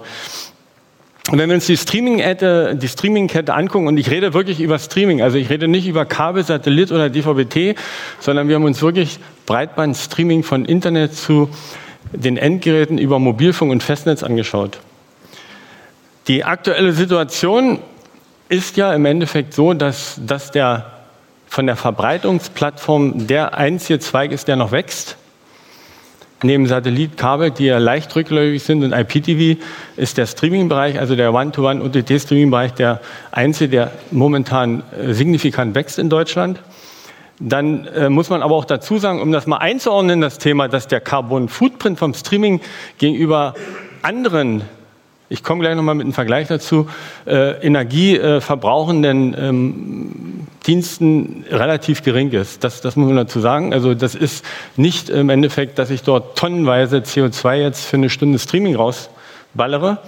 Und das Dritte, was uns aufgefallen ist in den letzten Jahren, dass die Datenbasis für den Energieverbrauch sehr divergierend, unterschiedlich und vielfältig ist. Also Sie können sich Studien angucken. Da gab es ja zu Beginn der Pandemie diese berühmte Studie aus Frankreich, wo dann gesagt worden ist, dass eine Stunde Videostreaming ungefähr vier Kilometer äh, äquivalent einer vier Kilometer langen Autofahrt ist. Und äh, das haben wir dann in einem Bitcoin wurde das auch mal analysiert, das hat man dann revidiert, das sind nur 400 Meter. Und da sieht man mal, also zwischen 400 Metern und 4 Kilometer ist nicht nur ein kleiner Unterschied, das ist zehnfache. Und, und so ist auch die Studienlage in dem Bereich. Also man muss immer hin, genau, wirklich genau hingucken, wie die Randbedingungen sind, was man vergleicht und womit man vergleicht. Das ist also, und deswegen haben wir uns gefragt, also, wie ist denn, wie groß ist denn nur wirklich der Verbrauch im Videostreaming-Bereich? Wo liegen die Hebel zur Energieeinsparung in der Gesamtkette? Also ist es eher das Netzwerk oder ist es eher das Endgerät? Und welche Auswirkungen hat denn die Datenrate auf den Energieverbrauch? Dass sie eine Auswirkung hat, ist klar. Aber wie groß ist denn die Auswirkung der Datenrate? Ist das jetzt lineares Verhalten oder ist das halt eher nur ein prozentualer Anteil von allen? Dazu hatten wir versucht, jetzt mit, wirklich mit Messungen auch Erkenntnisgewinne zu erzielen.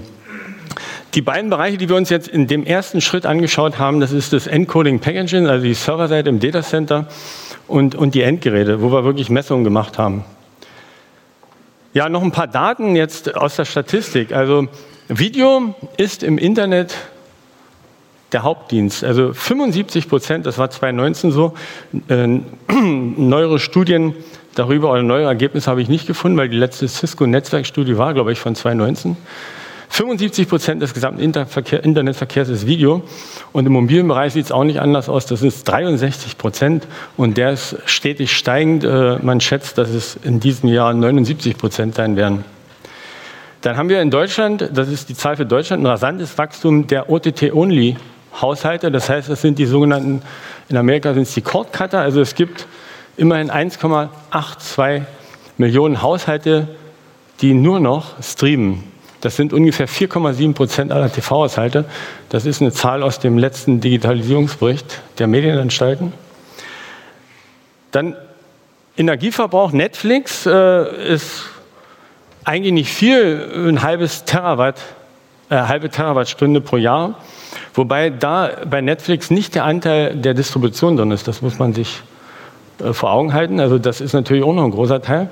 Aber äh, und, und der zweite Teil, den man bei Netflix immer beachten muss, ist, Video on Demand lässt sich wesentlich optimaler encodieren und übertragen als ein Livestream. Das ist also Faktor, am Ende würde ich sagen, sogar vielleicht Faktor, Faktor 1, äh, äh, äh, Faktor 2. Das heißt also äh, so, so als aus dem Gefühl, weil ich kann im Endeffekt ein Video wesentlich effizienter encodieren und die Datenrate optimieren, als wenn ich das mit einem Live-Video mache, wo ich es wirklich live machen muss. Und äh, man findet dann in den vielen Studien auch Zahlen zum Energieverbrauch für eine Stunde Videostreaming, die ist betrachtet wirklich äh, vom Ingest bis zum Endgerät von ungefähr 0,3 Kilowatt pro Stunde. Das ist, äh, würde ich sagen, so eine Zahl, die ich auch unterschreiben würde, weil ich äh, jetzt auch mit den Fraunhofer Fokus-Kollegen das Thema seit einem halben Jahr evaluiert habe. Es gibt aber dazu auch noch andere, andere Zahlen von anderen Organisationen, zu denen komme ich noch. Aber wie gesagt, was ich schon angedeutet habe, bei Netflix bedeutet halt eine Stunde Streaming ungefähr 400 Meter Autofahrt. Das ist also ein Zitat von Netflix. In Deutschland kommen wir ungefähr auf 1000 Meter. Das ist also eine andere Studie von Borderstep äh, für Allgemeinstreaming. Also die betrachten ja nur einen Video-on-Demand-Dienst, der wesentlich effizienter ist. Und was ich noch zum CO2 sagen möchte, es kursieren ja eine Menge Zahlen über den CO2-Verbrauch von einer Stunde Videostreaming im Internet. Da gibt es also von der europäischen IEA, von der Europäischen Energiebehörde, die Zahl 55 Gramm pro CO2-Äquivalent. Ähm, in Deutschland haben wir, würde ich sagen, eher mehr, also 100 bis 175 ist so eine Zahl, die ich in den Studien gefunden habe, die man auch auf den Seiten vom, vom, vom, von, der, von der Bundesregierung findet, weil wir natürlich einen ganz anderen Energiemix haben als zum Beispiel Schweden ne? die ja, oder, oder Frankreich. Wir haben pro Kilowattstunde wesentlich einen höheren CO2-Ausstoß als Frankreich zum Beispiel, weil die mehr Atomstrom haben. Das muss man bei diesen ganzen Vergleichen immer berücksichtigen. Deswegen haben wir gesagt, wir machen den Stromverbrauch wirklich, wir betrachten nur den Stromverbrauch mit Kilowattstunden und nicht den CO2-Verbrauch. Dann äh, kommen wir mal mehr zu den Distributionsnetzen. Es ist interessant, wenn man sich anschaut, wie, viel Prozent, wie der prozentuale Anteil einzelner Firmen oder einzelner Provider, äh, äh, oder, ja, großer Firmen in Deutschland am Gesamtenergieverbrauch ist. Also wenn man sich das mal für die Telekom ansieht, dann verbrauchen wir fast ein halbes Prozent der gesamten Jahres, des gesamten Energieverbrauchs von Deutschland im Jahr. Die Deutsche Bahn liegt da schon wesentlich höher, die liegt bei 4,3 Prozent.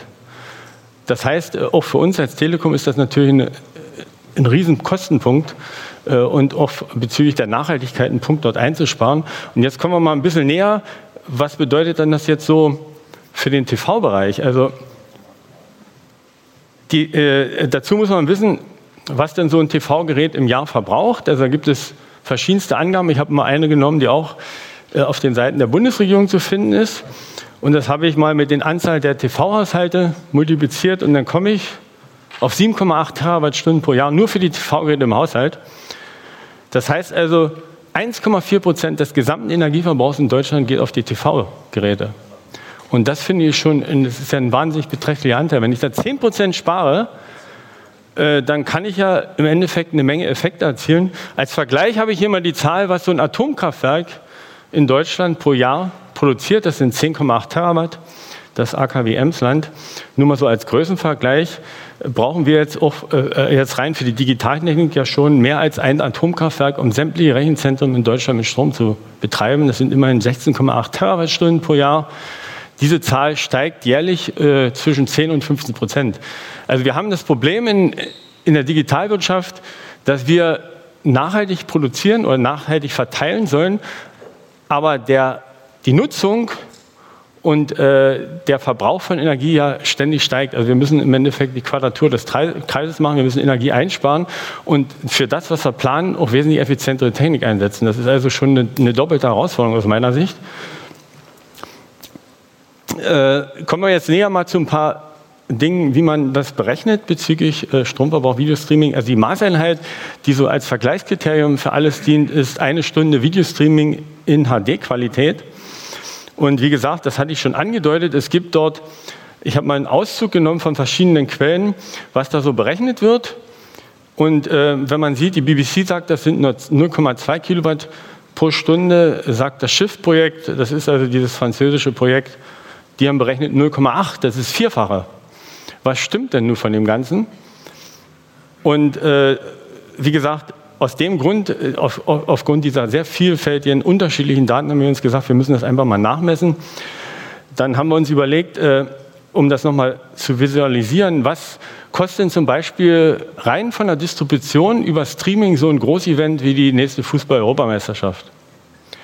Wir haben ja äh, gewisse gewisse Daten darüber, äh, wie das Verhalten äh, wie sich Streaming entwickelt. Also ich würde sagen, wenn man mit 5 Millionen Nutzern rechnet, das sind 10 Prozent oder 12, 12 Prozent der Haushalte.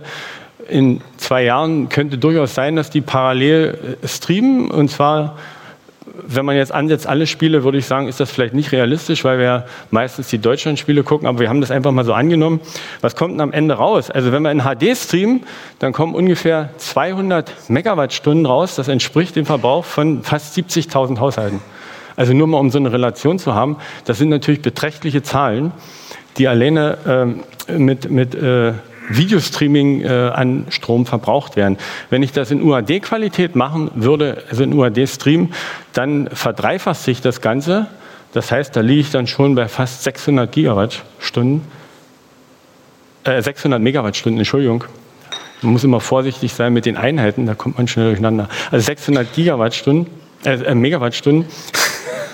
Sie sehen, ich habe da auch meine Probleme, das habe nicht nur ich, das haben auch viele in der Literatur. Die verwechseln dann immer 10 hoch 6 mit 10 hoch 9 oder 10 hoch 12.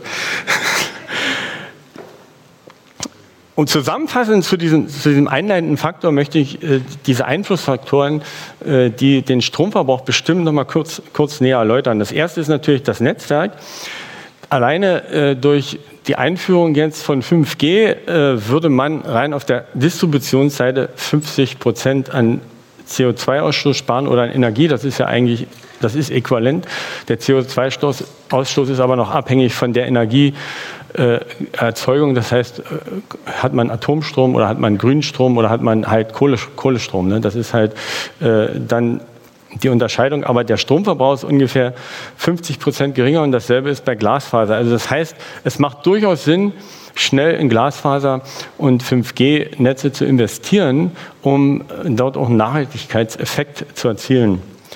Das zweite ist natürlich das Endgerät. Und hier sieht man natürlich, dass das TV-Gerät schon den größten Anteil am Stromverbrauch im Vergleich zu allen anderen Endgeräten hat. Nach, nach dem TV-Gerät kommt auch gleich die Spielekonsole, habe ich, habe ich gelernt. Aber im Vergleich zum Smartphone verbraucht ein TV-Gerät für eine Stunde HD-Videostreaming schon das 90-fache in Energie.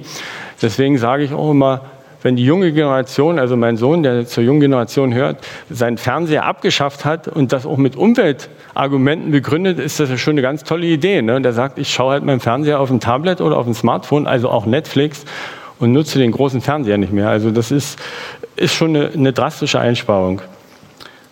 Dann natürlich hat die Qualität äh, der Ausstrahlung einen signifikanten Einfluss auf den Stromverbrauch, wie schon erläutert. Es ist im Endeffekt beim UHD-Streaming ein, ein, wesentlich höherer Stromverbrauch als beim HD-Streaming. Also ich habe so mal den Faktor 3 ins Spiel gebracht. Hier sind noch die unterschiedlichen Anteile äh, bezüglich äh, Kommunikationsnetz, Rechenzentrum und Endgeld äh, genannt. Das heißt also, wenn ich die Auflösung erhöhe, dann verändert sich der Stromverbrauch. Das werde ich nachher auch in Messergebnissen zeigen. Eigentlich im Endgerät nicht, sondern im Kommunikationsnetz. Es ist ganz klar, dass Datenrate Stromverbrauch kostet. Die Frage ist nur, in welchem Verhältnis. Die Frage hatten wir ja als eine der Forschungsfragen am Anfang definiert. Und das Letzte ist die Encoding-Komplexität. Die hat jetzt eher einen Einfluss auf den Stromverbrauch im Headend oder im Data Center. Wenn man jetzt äh, die neuen Codecs betrachtet, dann hat zum Beispiel der AVC-Codec äh, eine doppelt so hohe Komplexität als ein HEVC-Codec, das heißt, der verbraucht dann auch so ungefähr 100 Prozent, also das Doppelte an Strom für den Encoding-Prozess. Das sollte man sich immer vor Augen halten, dass diese, äh, diese Statistik, die kommt, äh, die wurde auch auf dem Media-Web-Symposium vorgestellt, die kommt von Akamai, die das mal de äh, detaillierter untersucht haben. Jetzt zu einigen Messergebnissen, die wir im Labor gemacht haben. Also wir haben uns als erstes angeschaut, was, was braucht denn so ein, so ein Server, an Strom, um einen HD-Stream oder einen UHD-Stream zu encodieren. Das heißt also, der Server, der schon alleine im Basisverbrauch, also wenn er nichts tut, hat er schon 500 Watt. Das muss man sich äh, auch erstmal auf der Zunge zergehen lassen. Ne? Also ohne dass ein Server was tut, hat er schon einen riesen Stromverbrauch. wenn ich jetzt noch ein HD-Signal encodiere, dann ist das im Endeffekt nur ein 10% erhöhter Stromverbrauch, also 50 Watt für einen Kanal. Das ist also für Live-Kanäle gemacht. Und wenn ich UAD mache, dann habe ich schon 300 Watt. Aber ich bin immer noch, ich habe noch nicht mal die doppelte Leistung des Servers. Das heißt also, das ist auch so ein wichtiges Kriterium. Man kann, äh, wo man ansetzt beim äh, Stromverbrauch, sollte man natürlich auch, wenn man Server einkauft, äh, drastisch darauf achten, was denn die Server für einen Eigenverbrauch für einen Strom haben. Also das ist schon ein interessanter Fakt, den man berücksichtigen muss. Was uns noch weiterhin aufgefallen ist, ob man jetzt innerhalb des HD-Streams halt 2,5 oder 8 Megabit encodiert oder im, im, im UHD-Bereich 8 oder 15, dann gibt es keine großen Schwankungen im Stromverbrauch. Also das heißt, das, das ist dann plus minus 20 Prozent. Also der größte Hub im Stromverbrauch, der kommt echt durch die äh, höhere, höhere Auflösung zu UHD hin. Dann haben wir uns mal eine interessante Sache mit der Helligkeit angeguckt. Das ist ja eigentlich jetzt auch schon so äh, im Mainstream angekommen, dass die Helligkeit natürlich drastisch den Stromverbrauch erhöht. Und auf dem TV-Gerät ist halt die Helligkeit äh, das wichtigste Kriterium, um den Stromverbrauch zu senken. Wir haben das mal äh, hier gemessen. Man sieht also, das ist so eine Darstellung äh, mit 100% Helligkeit, die man einstellen kann, 60% und 20% Helligkeit. Also man kann bei 20% Helligkeit auch noch ganz gut fernsehen, würde ich sagen. Also wir, wir sind es gewohnt, den Fernseher, das Umgebungslicht immer äh, sehr hell zu machen und den Fernseher ziemlich weit aufzudrehen, damit Sie noch einen Unterschied erkennen. Und äh, alleine, wenn man äh, die Helligkeit um 20 Prozent absinkt, was aus unserer Sicht überhaupt keinen Einfluss auf die, auf die Bildqualität hat, also wir haben da nichts gesehen, spart man ungefähr 10 Watt Strom in der, in der Stunde. Und wenn man das mal für alle Haushalte in Deutschland zusammenrechnet, würde man schon ein halbes Terawatt sparen. Ein halbes Terawatt, nur zur Erinnerung, sind ungefähr 20 Prozent des Jahresstromverbrauchs der Deutschen Telekom. Also man sieht, was man alleine durch so eine Verhaltensänderung beim Konsumenten hervorrufen könnte. Der zweite Fakt ist natürlich, macht das jemand freiwillig oder kann man äh, das natürlich triggern durch äh, irgendwelche Voreinstellungen im Fernseher oder über, übers Netz durch gewisse Informationen, die der Fernseher dann aufnimmt für gewisse Sendungen, dass er dann die Helligkeit runterschaltet. Also das wäre so ein Ansatzpunkt, den wir sehen, wo man sich durchaus mal Gedanken machen könnte, wie man das intelligent regeln kann. Dann haben wir uns natürlich auch das Smartphone angeguckt. Da ist der, derselbe Effekt beim Smartphone, äh, dass die Helligkeit für den größten Anteil am Stromverbrauch zuständig ist. Das heißt, wenn ich die Helligkeit am Smartphone um 50 Prozent reduziere, dann habe ich auch 50 Prozent weniger Stromverbrauch. Also für, für die diejenigen, die ihr Handy den ganzen Tag nutzen, also wenn sie mal an der Kante sind, drehen ja so und so schon viele die Helligkeit runter, beziehungsweise auf Energiesparmodus, dann wird einfach nur die Helligkeit runtergedreht beim Energiesparmodus und dann kann ich auch wesentlich länger das Handy nutzen. Dann äh, nächstes Thema ist, wie ist denn der Stromverbrauch äh, für Streaming auf dem Handy? Und ähm, das ist im Endeffekt hier der Wert, den wir gemessen haben. Das sind äh, 250 Milliwatt die ich mehr verbrauche, wenn ich Streaming mache gegenüber dem äh, normalen Application Screen, den ich, wenn ich das Handy anschalte, sehe. Das ist also äh, ungefähr 20 Prozent, die ich dort äh, zusätzlich für Videostreaming mehr verbrauche. Dann haben wir auch verglichen Wi-Fi mit LTE beim Handy bezüglich Stromverbrauch. Es lässt sich also in der Hinsicht sagen, dass da bezüglich der Empfangsnetz der, der Empfangschips kein großer Unterschied festzustellen ist zwischen Wi-Fi und LTE bezüglich des Stromverbrauchs. Also das, das ist, eine, ist im Endeffekt dann egal, ob man Mobilfunk nutzt oder das Wi-Fi zu Hause. Äh, ich weiß nicht, ob ich die ja, doch, hier, habe ich noch, hier haben wir noch eine andere Messung gemacht. Also wir haben unsere eigene Box, die wir haben, natürlich auch vermessen und haben äh, äh auch gemessen, wie der Unterschied zwischen dem HD, zwischen einem HD-Stream und einem SD-Stream auf dem Handy ist, weil man braucht ja eigentlich als Kunde auf so einem kleinen Monitor nicht 7,5 Megabit, um Video zu schauen, was ja aber gemacht wird heutzutage. Äh, das Handy bei guter Verbindung zum Wi-Fi und zum LTE nutzt ja den, den höchst, die höchste äh, Bitrate, die es in, der, in den verschiedensten Stufen, also wer da jetzt nicht technisch versiert ist, da gibt es halt entsprechend der Netzqualität, das ist das, das Adaptiv Bitrate Streaming sucht sich das Endgerät natürlich das raus, was es am besten bezüglich der Netzbedingungen empfangen und darstellen kann. Und das ist äh, nach, nach dem, was wir so auch äh, intern bei der Telekom wissen, ungefähr in 97 Prozent der Fälle nutzt er immer das HD-Profil, dummerweise. Und äh, wir wissen ja alle, im Streaming gibt es momentan äh, eigentlich nur, soweit ich das mit, mittlerweile von den Anbietern kenne, Fixed Bitrates. Ich weiß nicht, ob jemand mit den dynamischen Bitratenanpassungen arbeitet, entsprechend des Netzes. Also ich meine jetzt, dass einmal im Headend eine gewisse Qualität erzeugt wird für das Signal und das wird über alle Netze verteilt, egal ob das ein Mobilfunknetz ist oder ob das ein Festnetz ist und dann auch unabhängig von jedem Endgerät. Das heißt, es macht ja aus meiner Sicht überhaupt keinen Sinn, einem Kunden auf dem Handy dann später in 4K-Stream UAD mit 15 Megabit anzubieten. Das ist einfach erstmal uneffizient für uns als Telekom, weil wir unsere Netze dicht machen. Und zweitens ist es natürlich vom Stromverbrauch äh, eine heikle Sache, äh, 15 Mbit über Mobilfunknetze schicken. Aber das, das ist die Herausforderung, die wir genau sehen. Also da gibt, gibt es äh, seit, eigentlich das Thema liegt seit mehreren Jahren auf dem Tisch, wie man das regeln kann. Das sind so Ansätze, auch auf dem Netzbereich, wie man Strom sparen kann. Eine letzte interessante Folie, glaube ich, das ist die letzte zu dem Thema. Äh, wie sieht denn das überhaupt aus, wenn wir jetzt mal unterschiedliche Streaming-Dienste hinsichtlich des Stromverbrauchs auf einem Endgerät betrachten?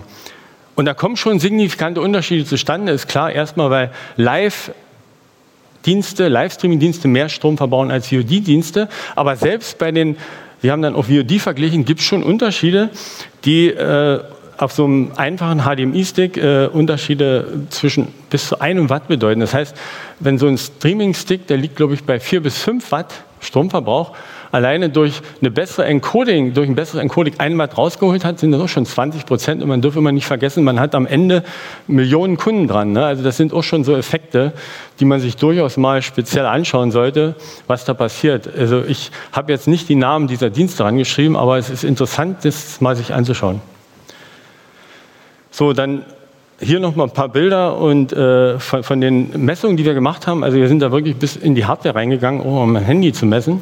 Also haben die Batterien sozusagen, wenn das noch möglich war, ausgebaut. Äh, da waren also haben sich Kollegen echt mit Basteln beschäftigt und Löten, um, um da auch signifikante Werte zu messen.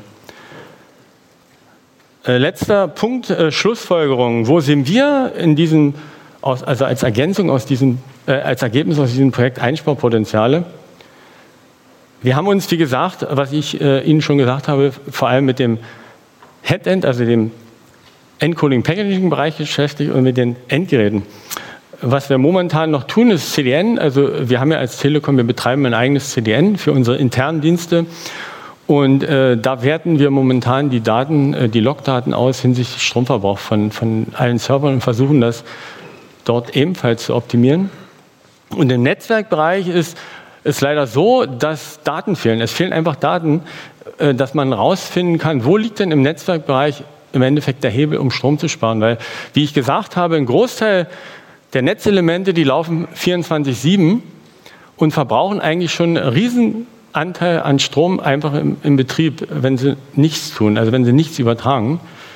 Äh, dasselbe gilt fürs Mobilfunknetz. Ähm, und, und das ist ein Riesenpotenzial.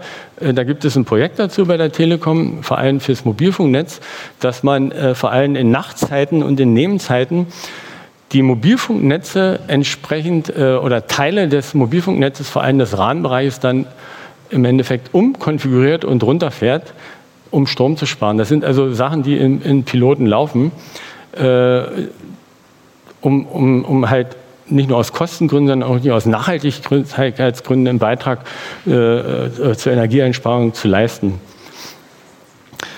Was ich schon in den Messungen erwähnt habe, also man sollte im Hintergrund behalten, dass UAD-Encoding, welches eine höhere Qualität für den Kunden bringt, natürlich auch eine drastische Erhöhung des Stromverbrauchs auf der Gesamtkette hervorruft. Und bezüglich der Endgeräte, dass eine Energieeinsparung durch Bitratenreduktion das heißt, durch besseres Encoding, zum Beispiel durch ein besseres Encoding, im Endgerät eigentlich einen Einfluss hat, der unter 3% liegt, sondern dort kann man wesentlich bessere Einspareffekte erzielen, wenn man versucht, die Helligkeit optimal für den Kunden zu steuern. Das heißt, über die Helligkeit am Fernseher den Stromverbrauch zu reduzieren. Im Netzbereich ist natürlich die Datenrate ein Riesenfaktor, ebenso im CDN. Und hier denke ich, es ist eher der Einspareffekt nicht unmittelbar, dass man Datenrate einspart. Doch, äh, äh, der liegt eher darin, dass man für zukünftige Netzplanung, also die, wir planen ja Netze nach Peak-Traffic, dass man dort, wenn man von vornherein weiß, dass die Datenrate durch effizientere Codieralgorithmen runtergefahren können, dann auch im Netzbereich so viele Komponenten einspart und dort Strom spart. Okay, das nochmal hier zusammengefasst. Am Ende noch zwei Sätze zu den Erkenntnissen, die wir jetzt hier allgemein haben. Äh, das hatte ich eigentlich schon, ich denke mal, in den ganzen Dingen gesagt. Eine, eine Sache äh, möchte ich hier noch vielleicht dazu fügen, dass der Anteil im Netzwerk so ungefähr bei einem Drittel liegt in der Gesamtkette. Das heißt, die Distribution ist sozusagen eins der, der Haupttreiber, um, um Strom zu sparen. Also äh, bezüglich Streaming, wie, wie, wie gesagt, Streaming. Und äh, das Zweite, was wir so ein bisschen jetzt auch in die wissenschaftliche Welt raustragen, ist mit Fokus, Fraunhofer Fokus. Momentan optimiert man ja Quality of Service am Endgerät eigentlich nur auf basierend auf messbaren Qualitäten und subjektiven Empfinden des Kunden. Da ist aber die Energieeinsparung noch nicht drin. Was wäre es denn, wenn man die, diesen Faktor Energieverbrauch auch noch in die Quality of Experience des Kunden mit reinnimmt? Als Idee, um im Endeffekt sowas wie ein Green Labeling am Ende auch für einen Streamingdienst zu machen. Das ist so eine, so eine Idee, äh, die man durchaus mal weiter diskutieren kann. Und am Ende bleibt mir nur noch eins zu sagen, also einfach mal abschalten und das Leben genießen, kann man auch eine ganze Menge Strom sparen.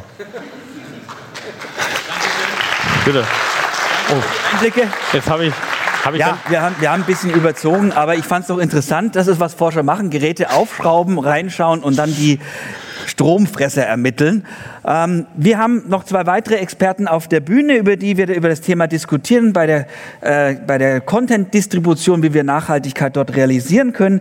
Ich darf zu uns bitten Michael Pausch, Leitung Rundfunkverbreitung und Frequenzmanagement beim Bayerischen Rundfunk und Holger Kunz, Field Marketing Manager bei Akamai Technologies. Ein Applaus für euch beide. Nehmt bitte Platz. Peter, du darfst dir auch einen raussuchen. Und ich darf ganz kurz für alle, die Akamai noch nicht kennen, das Unternehmen vorstellen, denn das ist ein Beispiel für einen Dienstleister, der im besten Fall im Hintergrund agiert, von dem man nichts merkt. Und wenn man doch was merkt, dann funktioniert was nicht. Aber bei euch ist natürlich alles immer wunderbar, denn ihr habt eine riesige Serverfarm mit über 350.000 Servern in 4.200 Locations, 136 Länder, also quer über den Erdball. Und Akamai ist eines des Unternehmen, das dafür sorgt, dass die Streaming-Angebote möglichst ruckelfrei und auch in höchstmöglicher Qualität ausgeliefert werden. Ich hoffe, ich habe das richtig zusammengefasst. Jetzt kommen wir mal zurück zu den Infrastrukturen. Ähm, später kommen wir dann zu Optimierungspotenzialen, denn ich möchte noch mal ganz zurück zur Frage, die Klassiker Kabel, Satellit, DVB-T und dann das Streaming. Ähm, kann man denn das so sagen? Wir sind jetzt beim Bayerischen Rundfunk, der bietet ja alles an.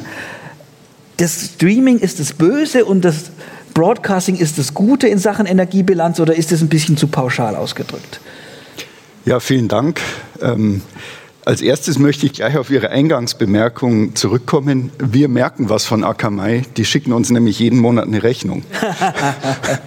also insofern, das geht nicht an uns vorbei.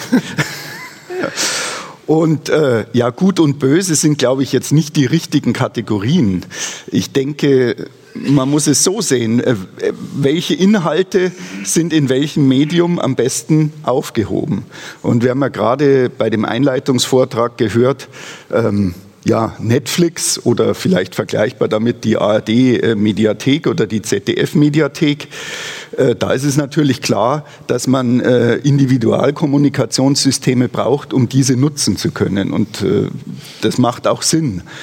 Äh, bei Livestreaming, da sehen wir das etwas differenzierter und äh, da möchte ich eigentlich auf die Vorträge, die wir heute am Vormittag gehört haben, nochmal Bezug nehmen. Was beim Livestreaming für den Endkunden fehlt, wir hatten heute Vormittag das schöne Beispiel mit dem Kühlschrank. Ich kaufe mir einen neuen Kühlschrank und dann spare ich Geld. Es gibt kein Preis, Preislabel darauf für den Konsumenten. Der Konsument, äh, der hat ein Smart TV und da hat er hinten irgendwie drei Buchsen. Und wenn er zum Beispiel nur die Netzwerkbuchse äh, einstöpselt, dann hat es für ihn keinerlei, äh, sage ich mal, Folgen im Sinne von höheren Kosten. Die Kosten entstehen woanders die Kosten für die Umwelt und ja, Stromverbrauch etc. pp. Und die Kosten für die Anbieter für die Content Delivery Networks. Und das ist ein Problem, da fehlt auf der Konsumentenseite die Transparenz. Und das liegt nach meiner Auffassung daran, dass jetzt im Unterschied zu dem, was wir gehört haben über die Produktion, die Produktion das ist, ist, eine Erlebniswelt, die ist für den Kunden nachvollziehbar. Ein, ein normaler Konsument versteht, wenn ein Tatort mit, äh, sage ich mal, regionalem Catering und Elektromobilität etc. pp. produziert wird, kann man nachvollziehen aus dem persönlichen Erleben, das ist gut, das spart CO2-Abdruck. Ähm, bei Streaming das ist wie so, eine, wie so ein Dunkelfeld, weil das ist zu abstrakt. Das können die Kunden nicht verstehen. Und ich glaube, das ist etwas, wo wir alle für mehr Transparenz und Ehrlichkeit sorgen müssen. Mhm. Und deswegen nochmal zu dem Gut und Böse. Also nach, unseren, nach unserer Auffassung sind die Broadcast-Wege, die klassischen, die Sie genannt haben, für Live-Inhalte oder für ein Live-Programm deutlich energieeffizienter das heißt aber nicht, dass Streaming böse ist, weil ja unsere nicht-linearen Inhalte auf Streaming angewiesen sind und wir die auch so an den Endkunden bringen wollen. Genau. Aber das Endgerät sollte am besten mittels entsprechender Intelligenz den energieeffizientesten Weg wählen können. Genau, also es kommt auf den Inhalt an und dann bei den Endgeräten natürlich auch da auf die Energieeffizienz letzten Endes in den Haushalten und da ein Bewusstsein dafür zu schaffen, ähm, was auch äh, die, was die Energiefresser sind, ist natürlich wichtig und auch noch eine Lernkomponente. Ähm, ich will beim Beispiel Live TV versus VOD bleiben, denn Peter, in deinem Vortrag haben wir ja gehört, da gibt es einen Unterschied. Also Live TV zu streamen ist weniger energieeffizient als VOD zu streamen. Das habe ich jetzt nicht ganz verstanden. Wo, wo sind da die Punkte, äh, wo ich beim VOD sparen kann und beim Live-TV dann doch viel Energie fresse? Ja, also wenn man jetzt sich das Encoding anschaut, dann kann ich natürlich beim, Signal, äh, bei, beim Videostream, den ich auf einer Festplatte dann ablege oder im CDN, äh, wesentlich effizienter encodieren, als wenn ich einen Livestream encodiere, den ich ja wirklich live encodieren muss, von der Produktion bis, mhm. also jetzt erstmal, wenn ich eine Live-Übertragung habe, ja, und zweitens ja auch im Film, den, den encodiere ich ja auch live äh, während des 24-7-Programms. Und äh, dann habe ich natürlich auch eine effizientere, äh, im Streaming-Bereich eine effizientere Datenrate und mit der Datenrate spare ich natürlich über die gesamte Kette, vor allem im Netzwerkbereich, Strom. Also wir können jetzt nicht genau diesen Anteil beziffern, aber der ist, wir haben das ja äh, gemessen am Endgerät, da die letzte Messung, wenn ich das äh, nochmal sagen darf, da sieht man ja, da haben wir verschiedene Streaming-Anbieter gemessen, sowohl für Live und VOD. Da sieht man schon, dass auch im Endgerät die Unterschiede äh, da sind die dann natürlich sich auch über die gesamte rückwärtige Kette widerspiegeln. Das ist das nochmal als Erklärung. Okay, also wenn ich etwas streame, das schon vorliegt auf einem Server oder beim ja. CDN, dann kann ich das energieeffizienter streamen hm. als ein Live-TV-Inhalt. Das ist ganz, egal, ob das ein Fußballspiel ist oder ein Spielfilm, den ich live in der ARD gerade hm. streame. Okay, ich habe es verstanden. Wir kommen jetzt zum Anbieter, der dieses Streaming ermöglicht, nämlich Akamai. Und da ist die Frage, äh, wie realisiert ihr denn die äh, Potenziale, um energieeffizienter zu streamen, bei euch also zwischendrin geschehen? Geschaltet in den Serverfarmen, in den CDNs. Was wird da schon gemacht? Wird da mit erneuerbarer Energie gearbeitet? Werden da Peaks irgendwo abgefangen? Wie funktioniert das bei euch? Ja, also das ist ein mehrstufiges ähm, Konzept praktisch. Zum einen ist es so, dass wir ähm, gucken, dass die Effizienz stimmt, ähm, hardware-seitig sowohl als auch software-seitig, dass wir gucken, dass die Server einfach resistenter sind, dass wir die nicht so weit runterkühlen müssen, da einfach äh, weniger Strom verbrauchen. Ähm, Jahr für Jahr wird auch praktisch die, die Software optimiert, ähm, wie, der, wie der Content praktisch ausgeliefert wird. Das heißt, wir haben eine jährliche Effizienzsteigerung in den letzten Jahren von ungefähr 30 Prozent gehabt und ähm, hatten auch nur eine, eine, einen äh, Stromverbrauch, um ähm, der 10 Prozent höher lag ungefähr. Ja, also ähm, wir sehen da ganz klare äh, Optimierungspotenziale, die äh, weiter fortgeführt werden. Und gleichzeitig ist es auch so, dass wir ähm, schauen, dass wir immer mehr erneuerbare Energien ähm, dazu bekommen. Ja? Also wir investieren teilweise in eigene äh, Wind- und Solarfarmen, um praktisch Energie wieder in das äh, Stromnetz zurückzugeben. Und gleichzeitig gucken wir eben auch, dass wir sowohl es denn möglich ist, ähm, einfach erneuerbaren Strom dazu kaufen. Mhm, also auf verschiedenen Ebenen wird hier gearbeitet, um die Energieeffizienz und Nachhaltigkeit zu erhöhen. Ähm, jetzt haben wir gerade beim Bayerischen Rundfunk gehört, klar, im Broadcasting, äh, das ist sozusagen der Königsweg äh, äh, im Rundfunkbereich vom klassischen Fernsehen, vom klassischen linearen Fernsehen zu den Zuschauern. Jetzt haben wir aber ganz am Anfang auch schon gehört, das Streaming ist natürlich der Wachstumsfaktor, mit dem wir alle ähm, zu arbeiten haben. Die Leute streamen immer mehr. Ich gehe jetzt gar nicht mal auf die Endgeräte, sondern einfach auf den Faktum, das Faktum, dass mehr gestreamt wird, äh, hinzu. Und äh, da hat der Bayerische Rundfunk sicher auch Überlegungen äh, angestellt oder in die Praxis umgesetzt, wie kann man das Streaming nachhaltiger gestalten. Man kann es ja nur nicht mal mehr aus der Welt schaffen oder gar verhindern oder reduzieren. Der Zuschauer ist ja der König und entscheidet, auf welchem Weg und in welcher äh, Infrastrukturform er einen Inhalt konsumiert. Wie kann man dann, wenn denn schon so viel gestreamt wird, die Nachhaltigkeit beim Streaming verbessern? Ja, also Nachhaltigkeit beim Streaming als Schlagwort, wir wollen es ja nicht aus der Welt schaffen. Für unsere nichtlinearen Inhalte ist es essentiell und die wollen wir auch zum Kunden bringen. Aber äh, Nachhaltigkeit fängt da an, dass man einen Energieverbrauch möglichst vermeidet am Anfang, wenn man ihn vermeiden kann. Und wenn ich weiß, dass ich auf dem Weg bis zum Endkunden via Streaming einfach mehr Primärenergie verbrauche als über Broadcast-Wege, dann liegt der Weg der, also ein, ein Mittel zur Lösung ist auf jeden Fall die Transparenz, dass ich dem Kunden überhaupt, äh, wie man auf Neudeutsch sagt, die Awareness gebe, dass er erkennt, dass da Unterschiede drin liegen. Weil die Bequemlichkeit ist klar, wenn ich, äh, wenn ich in einer, sage ich mal, wenn ich auf, auf, auf dem Tablet bin, da habe ich keine klassischen Broadcast-Tuner Ja, das ist völlig klar, dann werde ich in der Welt bleiben.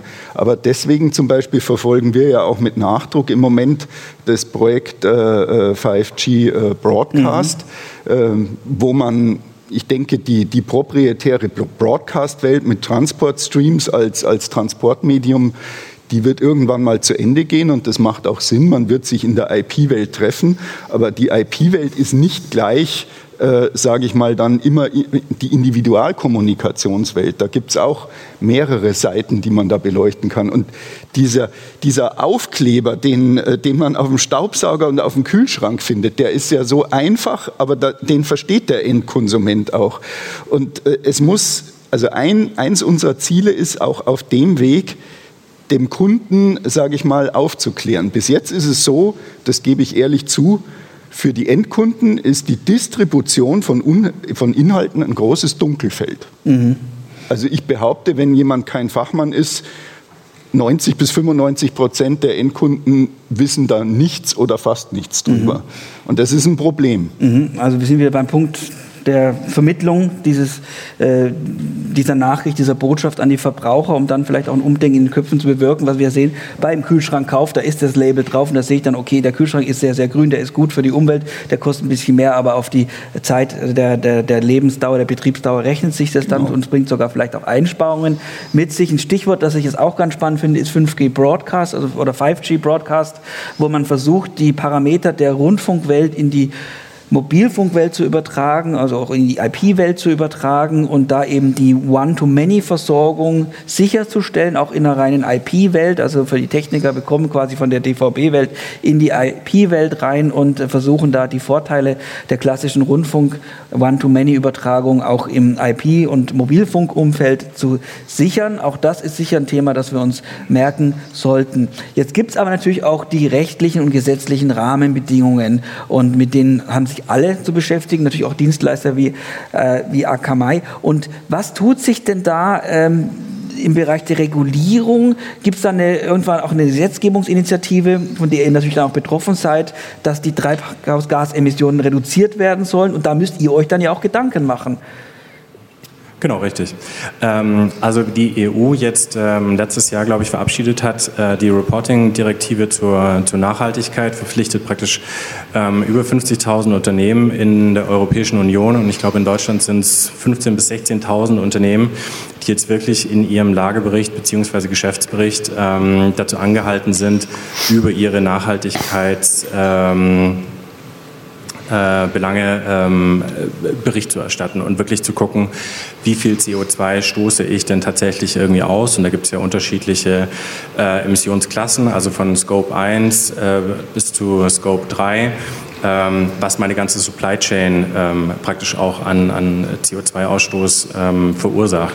Und dort helfen wir zum Beispiel unseren Kunden, äh, indem wir ganz klar aufschlüsseln, wenn ihr Traffic über unser Netzwerk rausschickt, ähm, wie viel fällt dann tatsächlich pro Land, pro Tag ähm, tatsächlich irgendwie an.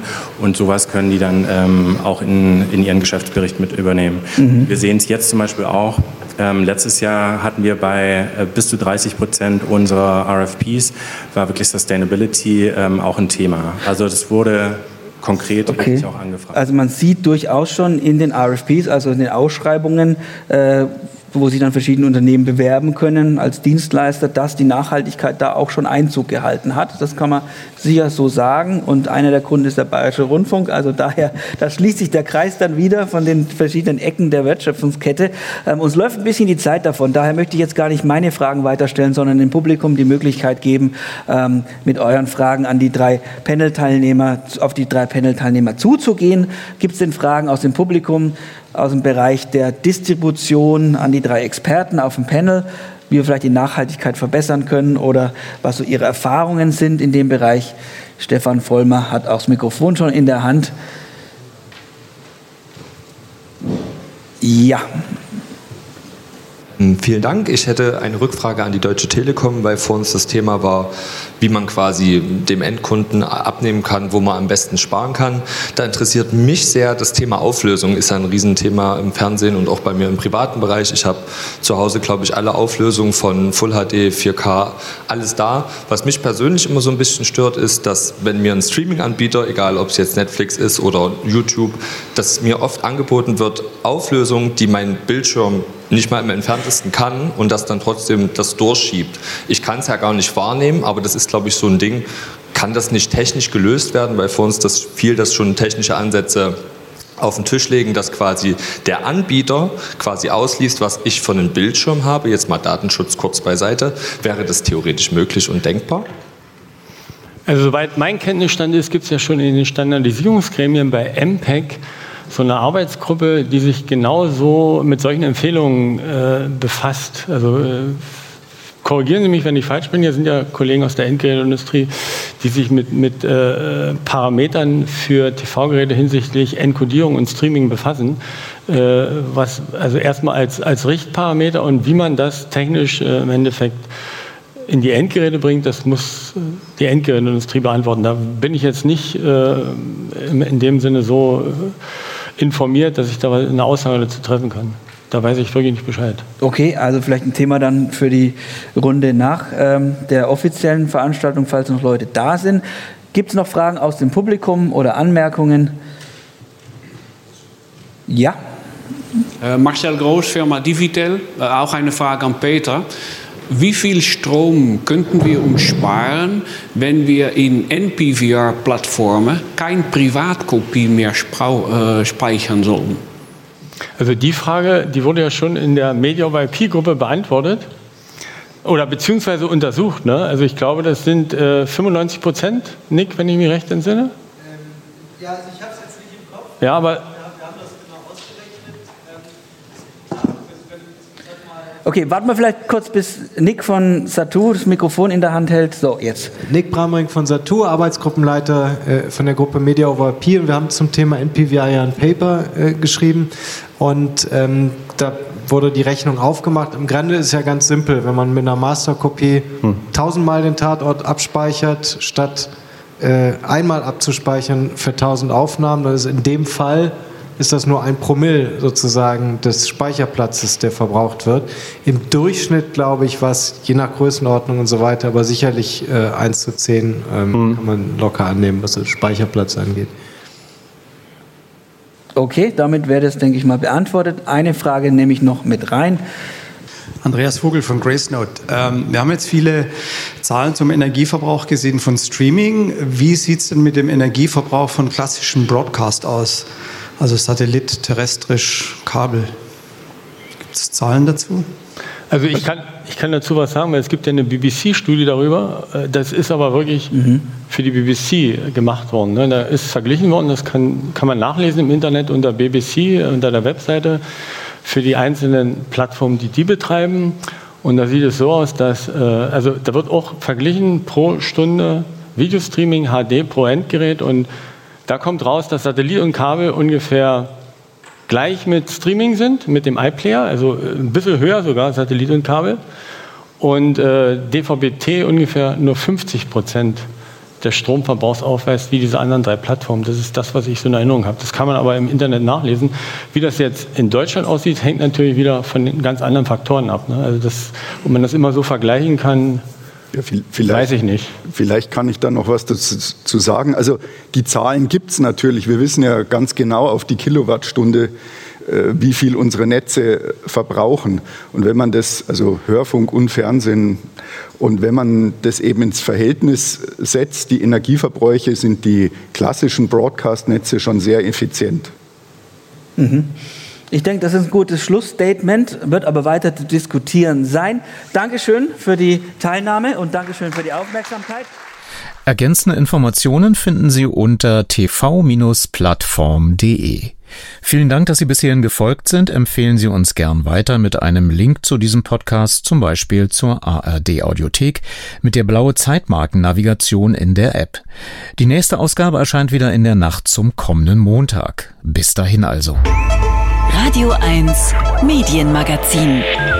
Vergessen Sie nicht, Ihre Antennen zu erden.